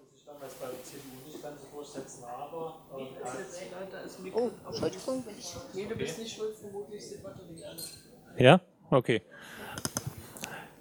Also er konnte sich dadurch äh, konnte sich noch nicht ganz so durchsetzen. Ähm, äh, das werden wir jetzt mit äh, der Gesetzesnovelle äh, weiterführen, ähm, äh, ähm, wobei man sagen muss, dass Thüringen noch das einzige Bundesland ist, äh, welches überhaupt noch ein Förderschulgesetz hat. das wird jetzt sozusagen in das allgemeine Schulgesetz integriert. Ähm, wir werden ähm, äh, das, was wir was vorher schon äh, gut gemacht worden ist, also dass wir äh, die Förderzentren ähm, stückweise ähm, hin zu Kompetenzzentren weiterentwickeln, ohne, also Schulen ohne Schüler, insbesondere in den Bereichen äh, ESA und L. Ähm, das wird ähm, aber immer noch einiges brauchen. Im Bereich L ähm, also E ist bei uns emotionale soziale Entwicklung. Ähm, Im Bereich L äh, werden die ähm, Kinder ähm, kein Gutachten mehr bekommen im Grundschulbereich. Ähm, die, Im Übrigen ist das, äh, ist, sind die Gutachten von äh, der äh, Förderschulebene getrennt, schon seit Jahren. Ganz wichtig. Äh, bis auf freie Schulen, das werden wir jetzt ähm, auch noch ändern, äh, werden das auch trennen. Hier gibt es einen erheblichen Widerstand, kann man sich vorstellen. Ähm, und wir ähm, äh, investieren äh, ganz erheblich auch äh, in die Bereiche ähm, äh, ja, Lehrerbildung, äh, Weiterbildung ähm, äh, von Lehrerinnen und Lehrern, ähm, damit wir dort ähm, immer mehr im gemeinsamen Unterricht auch die entsprechenden Kapazitäten haben. Wir werden unter anderem ähm, die Schuleingangsuntersuchung noch äh, auf ein Jahr vor dem eigentlichen Schuleintritt äh, vorziehen, sodass äh, wir dort auch die Verbindung zwischen Kindertagesstätten und Schulen stärken, indem dort die Kinder auch äh, nicht in äh, Frühfördereinrichtungen, sondern insbesondere ähm, auch dann äh, bekannt ist in den Grundschulen, ähm, welches Kind tatsächlich kommt ähm, und mit welchem Förderbedarf, damit sich darauf einstellen können und so weiter und so fort. Also es ist eine ganze Reihe an Maßnahmen, um das weiter zu entwickeln, was wir in Thüringen schon angegangen sind. Da muss man aber auch sagen, dass Thüringen in den Regionen ganz unterschiedliche Entwicklungen hat. Also wir haben in Jena, habe ich schon gesagt, 85 Prozent in etwa ähm, der Kinder mit Förderbedarf in den allgemeinbildenden Schulen. Wir haben äh, in Regionen zum Teil nur 10 Prozent. Ähm, also das, ne? So. Ähm, zum, zum Thema positive Diskriminierung kann dann, glaube ich, auch noch jemand anders aus. Ja, danke für diese vielen interessanten Anmerkungen, Kommentare. Wo anfangen, wo aufhören? Ich pick jetzt halt einfach auch nur ein paar Punkte raus, wo ich mich jetzt berufen fühle. Es gab ganz viele Fragen, die bezogen sich nochmal auf diese Schulstrukturdebatte.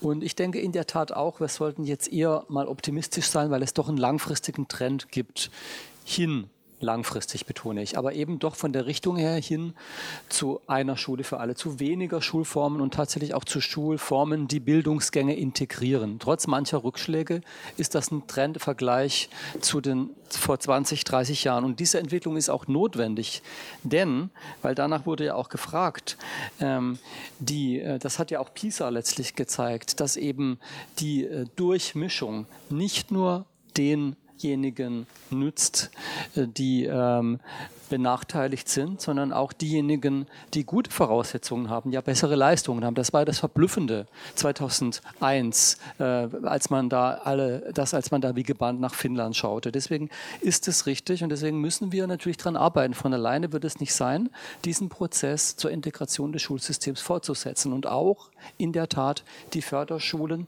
mit in den Blick nehmen. Wir als GEW haben 2017 auf unserem Gewerkschaftstag das auch nochmal bekräftigt. Das eine Schule für alle, das Inklusion heißt und so ist äh, Geist und Buchstabe der UN-Behindertenrechtskonvention, dass man ein Recht auf Bildung in einer Regeleinrichtung hat.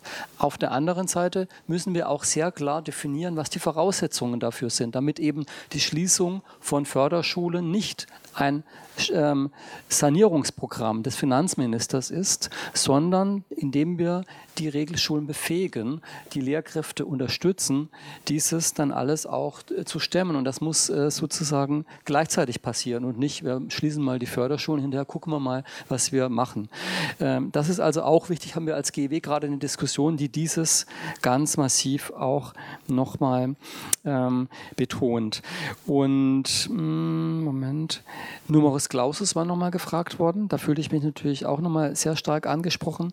Die Ursache des Numerus Clausus nicht nur in den Lehramtsstudiengängen, sondern auch in vielen anderen Fächern ist schlicht und ergreifend, dass der Ausbau der Hochschulen und ganz konkret der Lehrkapazität dort nicht Schritt gehalten hat mit der Studierendenzahl.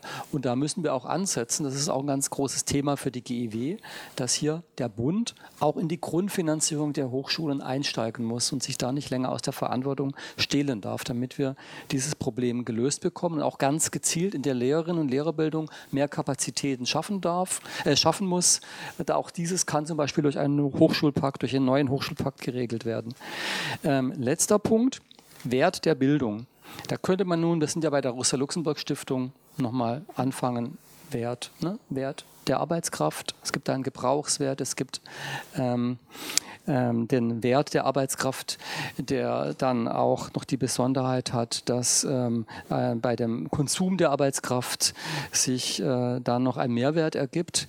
Ähm, das wäre eine ganz spannende Debatte. Erstmal ist natürlich entscheidend, wenn wir davon ausgehen, dass der Wert der Arbeitskraft sich danach bestimmt, ähm, was sozusagen zur Produktion dieses Produkts aufgewandt wurde, dann ist natürlich völlig klar, dass jemand, der eine lange Bildungsbiografie hinter sich hat, dann auch einen Anspruch auf eine bessere Bezahlung hat. Ähm, und ähm, wir haben nun den Trend zur Höherqualifizierung in unserer Gesellschaft. Es gibt immer mehr Hochschulabsolventinnen, Hochschulabsolventen. Und daraus kann man dann auch als Gewerkschaft die Forderung ableiten, dass diejenigen, die akademisch qualifiziert sind, ähm, besser bezahlt werden müssen, dass auch mehr Menschen, weil offensichtlich der Bedarf da ist, die Chance haben sollten ähm, auf eine solche Ausbildung. Die Linke hatte mal ein Wahlplakat, das, Wahlplakat, da stand drauf, ähm, reiche Eltern für alle. Das war sicher ein bisschen witzig gemeint, aber der Kern dessen ist natürlich, dass es in der Tat geht, alle aufsteigen zu lassen, dass man allen eine bessere Ausbildung zugutekommen lassen kann und allen einen besseren äh, Lebensstandard als Folge dessen, indem man schlicht und ergreifend das, was erwirtschaftet wird, gerechter verteilt. Und da ist ein Schlüssel auf jeden Fall dafür dann auch eine bessere Bildung für alle. Dankeschön. Bloß gut, dass ich nicht auch noch reden muss. Hm. Ich würde gerne nochmal das Stichwort positive Diskriminierung aufgreifen. Ich nehme mein Ja von vorhin überhaupt nicht zurück unter den gegebenen Umständen. Und die gegebenen Umstände sind im Moment, dass wir dieses gegliederte Schulsystem haben, dass wir Sondersysteme haben, dass wir Institutionen und Stellen haben, wo sich diejenigen finden, die benachteiligt werden von der Gesellschaft, ähm, dass wir da mehr Ressourcen äh, hinpacken müssen. Ich will nur ein bisschen für Sensibilität sorgen, weil ich glaube, positive Diskriminierung ist immer noch auch Diskriminierung, weil ähm, wir auf diese Art und Weise Kinder immer wieder reproduzieren als diejenigen, die besonders sind, die besondere Ressourcen brauchen, die, ich sage jetzt nicht, ich sage nochmal, ich, das Ja nehme ich nicht zurück, aber wir müssen sensibel sein, weil auch positive Diskriminierung Risiken und Nebenwirkungen hat. Ähm, die Frage, wie kann man, also welche Umbaumöglichkeiten oder welche Veranfasspunkte gibt es, um diese Art von positive Diskriminierung ähm, also in die also Realität werden zu lassen. Das war ihre. Ne? Also äh, bei der Frage, was ich vorhin gesagt habe, dass äh, Pädagoginnen und Pädagogen äh, ja ein Interesse daran haben, ihre Kinder als Problemkinder zumindest in der Administration zu beschreiben, um Ressourcen zu kriegen. Da hat man mal oder haben wir mal darüber nachgedacht, es wäre eine bessere Idee der, Institu der Institution also nicht den Kindern, in Sachsen-Anhalt sind das zwei Wochenstunden, sondern der Institution die Ressourcen zu geben. Ich weiß, damit ist das Problem noch nicht beseitigt, aber ich nehme zumindest die Diskriminierung von den kleinen Menschen hin, aber ich habe sie dann natürlich auch ein Stück weit bei der Institution. Ich habe in, in, meinem, in meinem Forschungsprozess seit vielen Jahren darüber nachgedacht, weil die Erzieherinnenausbildung ist ja eine, die total umstritten ist und da bin ich also immer völlig fassungslos, was das für einen fragmentierten, äh, was, was das für eine fragmentierte Landschaft der Ausbildung nach sich gezogen hat. Ähm, Erzieherinnen, die auch die Erfahrungswelt von Diskriminierung teilen teilen mit den Kindern, mit solchen Kindern in Anführungsstrichen eine gemeinsame Erfahrungswelt. Ich weiß, auch das sagt uns die Forschung, damit sind wir aus dem Schneider noch nicht raus, weil dann muss man auch reflektieren, warum bin ich geworden und warum jetzt welche Reaktionen und so, was hat eine Bedeutung für meine Biografie und, und, und. Aber vor diesem Hintergrund zu sagen, ähm, gerade Pädagoginnen oder jungen Menschen, sagen wir so, jungen Menschen, deren, die aus dem die eine Haupt, einen Hauptschulabschluss hinter sich haben ähm, oder aus benachteiligten Milieus kommen, zu ermöglichen, äh, Pädagoginnen und Pädagogen zu werden. Das gehört auch unter die Überschrift, dass nicht nur die Mittelschichtsmenschen letzten Endes Lehrerinnen und Lehrer oder Erzieherinnen und Erzieher werden können. Ich weiß, auch das hat Risiken und Nebenwirkungen. Es war nur ein Gedanke, den ich mal eine ganze Weile verfolgt habe, der mir aber ausgetrieben wurde. Ähm, dritter Punkt an der Stelle finde ich immer wieder, das verstehe ich immer nicht, wieso es bei der Ausbildung von Lehrkräften eines, ein solches Maß an Geringschätzung von Didaktik und Methodik gibt, das erschließt sich mir als Pädagogin bis heute nicht, weil es ist mein Handwerkszeug. Ähm, da bin ich wieder bei der Frage, Professionalität, professionelle Reflexionsfähigkeit. Ähm, es gibt keine Rezepte und es ist eine Pädagogik der Ungewissheit. Wir kommen aus dieser Nummer nicht raus. Also haben wir nur eine Chance, äh, uns Didaktik, didaktisch, methodisch und reflexiv damit auseinanderzusetzen, was wir da als Pädagogen treiben. Also die Didaktik an den Universitäten zu stärken, ist für mich auch ein wichtiger Anfasspunkt. Letzter Punkt, ich wünsche mir von meiner Stiftung, dass wir sehr viel mehr über Umbauprozesse miteinander diskutieren, weil all die Dinge, die hier aufgeworfen sind, sind Umbauprozesse mit Risiken und Nebenwirkungen. Wir haben drei regierende Landesverbände und wir haben dazu zwei Landesverbände, die langjährige Erfahrungen gemacht haben. Heute früh der Artikel von Klaus Klemm im Neuen Deutschland führte in meinem Büro zu heftigen Diskussionen. Also für mich war es ein Déjà-vu, weil wir ja sehr lange darüber diskutiert haben, wie kriege ich denn nun das gegliederte Schulsystem abgeschafft oder wenigstens unterwandert oder irgendwie so? Wir hatten ein Konzept, wir sind dann nicht zum Regieren gekommen. Das ist jetzt mal noch eine andere Frage. Aber ich wünschte mir natürlich dann auch, dass das durchaus kritisch diskutiert wird, aber dass nicht immer gleich Verrat gerufen wird, sondern dass man sich dann miteinander auseinandersetzt, wirklich, was, was, äh, welche Risiken und Nebenwirkungen hat denn welcher Schritt? Oder die heiße Frage für jede Bundestagsabgeordnete oder für jede Landtagsabgeordneten, äh, was mache ich denn, wenn meine Förderschule in meinem meinem Wahlkreis sagt, oh, ich muss aber erhalten bleiben, weil und der Landrat kommt und ja und wichtige Bildungsinstitutionen und dann kommt die Sekundarschule, ja und das sind der Schonraum. Und wir, wir freuen uns doch, dass die Kinder diesen Schonraum, perverse Diskussionen unterwegs, perverse Diskussionen, so, aber sie abzuschaffen von jetzt auf gleich bedeutet Politik machen gegen den Strom. So, das hat mit dem zusammen, äh, hängt mit dem zusammen, was Sie vorhin gesagt haben. Ich spreche jetzt nicht dafür, feige zu sein, aber ich spreche dafür zu gucken, welche Schritte kann man denn gehen und seien sie noch so klein. Und da kommt es auch manchmal vor, dass man sagt, okay, der hat nicht funktioniert, da muss ich einen zurück, weil ich bin immer noch am Ende auch Demokratin und da, äh, so es eine schwierige Sache ist, gegen Mehrheiten letzten Endes Politik zu machen. Und nochmal, genau über diese Umbauprozesse müssen müssen wir endlich anfangen zu sprechen und zu diskutieren. Also man könnte jetzt äh, bei manchen Fragen auch reagierend sagen, wir reden jetzt nochmal darüber.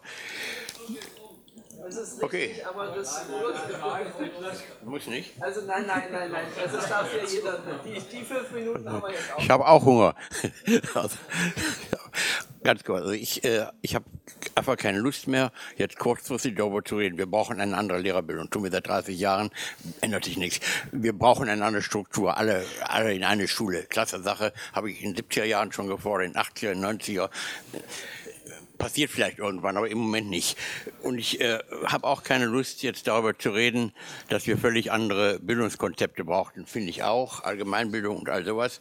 Aber es ist nun mal so, äh, wir können jetzt in den Schulen sagen, wir geben keine Ziffernzeugnisse mehr, wir, wir finden äh, Satzbestimmung nicht so wichtig und Rechtschreibung auch nicht. Aber wenn dann die Ausbildungsbetriebe die Leute nicht nehmen, weil sie das nicht können, dann helfen wir den Leuten, die rein müssen, überhaupt nicht. Also es ist nun mal so, dass im Augenblick, da hat der äh, DGB eine Analyse gemacht, dass 70 Prozent aller ausgeschriebenen Ausbildungsstellen schreiben, schließen bei der Ausschreibung schon Leute, die nur den Hauptschulabschluss haben, aus. 97 Prozent aller ausgeschriebenen Stellen schließen Leute ohne Hauptschulabschluss erst recht aus. Also das ist die Situation und äh, da jetzt zu sagen, wir müssen andere Bildungskonzepte, ist ja alles richtig, aber äh, mich interessiert, das ist jetzt sehr schlicht und auch sehr, äh, sehr punktuell, es war gefragt worden nach den Diskriminierungsgeschichten, positiven Diskriminierungsgeschichten, da habe ich nie gemeint Personen, sondern Institutionen. Positive Diskriminierung im Elementarbereich. Wir haben die letzten Daten dazu waren von 2015, da hatten wir 28 Prozent der Kinder in Krippenplätzen. Kinder aus Familien, wo der Hauptschulabschluss der höchste Abschluss war, waren zu 15 Prozent drin. Kinder aus Familien meinen, waren zu 28 Prozent, äh, zu 38 Prozent drin. Also das ist keine, keine äh, Labelung von Kindern falscher Art, sondern wir müssen dafür sorgen, dass die Kinder, und das geht dann eben nur regional in den Stadtteilen, wo die leben, dass da äh, die die Krippen hingebaut werden und das Personal dahin geschickt wird. Das gleiche gilt bei den Lehrern, die wir in Grundschulen haben. Und da gibt es auch Modelle. Ich war für diese großkapitalistische Organisation OECD, war ich mal in der Türkei und ich war in Frankreich und habe da äh, solche Fragen mir angeguckt. Das war noch nicht die Erdogan-Türkei. Die Türkei äh, die haben gesagt, wer, wer in, in der Westtürkei in die Schulen kommen will, muss erst mal drei Jahre in Anatolien gearbeitet haben. Machen die Norweger übrigens auch. Äh, das ist noch länger her, ja. Und die Franzosen auch. Also es gibt, gibt Möglichkeiten. Ich weiß, dass das nicht populär ist. Und dann hat man möglicherweise auch Lehrerverbände gegen sich, weiß ich nicht. Aber ich denke, ich denke, solche kurzfristig wirksamen Maßnahmen helfen. Und jetzt noch einen zweiten Punkt nochmal zu den Bildern, dann höre ich auf. Es ist ja grotesk, die Schule, die sich am meisten leistet, ihr Bildungsprogramm nicht auf den Arbeitsmarkt zu beziehen, ist das Gymnasium. Im Gymnasium passieren Sachen, die haben überhaupt nichts mit dem zu tun, was man hinterher studiert, was man hinterher im Arbeitsmarkt braucht. In den Hauptschulen, in den Realschulen, da ist es anders. Dann geht doch, äh, macht doch die Konzepte des Gymnasiums mal in anderer Schulform. Ich höre auf. Vielen Dank. Vielen Dank an alle, die hier so intensiv mitdiskutiert haben. Mir ist klar, wir könnten noch eine Stunde weitermachen. Ich bedanke mich ganz herzlich an die Mitdiskutanten hier im Podium, an Professor Klemm. Herzlichen Dank, dass Sie gekommen sind. Äh, herzlichen Dank, Birke Bull. Und wir sehen uns ja auch morgen nochmal wieder. Ich weiß nicht so genau, sind Sie noch da? Sehr schön. Äh, herzlichen Dank, Dr. Andreas Keller. Und herzlichen Dank, Thorsten Wolf, auch für die Kurzfristigkeit des Einspringens. Und ich glaube, wir haben ja alle etwas mitgenommen. Das heißt, die Debatten gehen morgen weiter, da wo wir heute Abend abbrechen.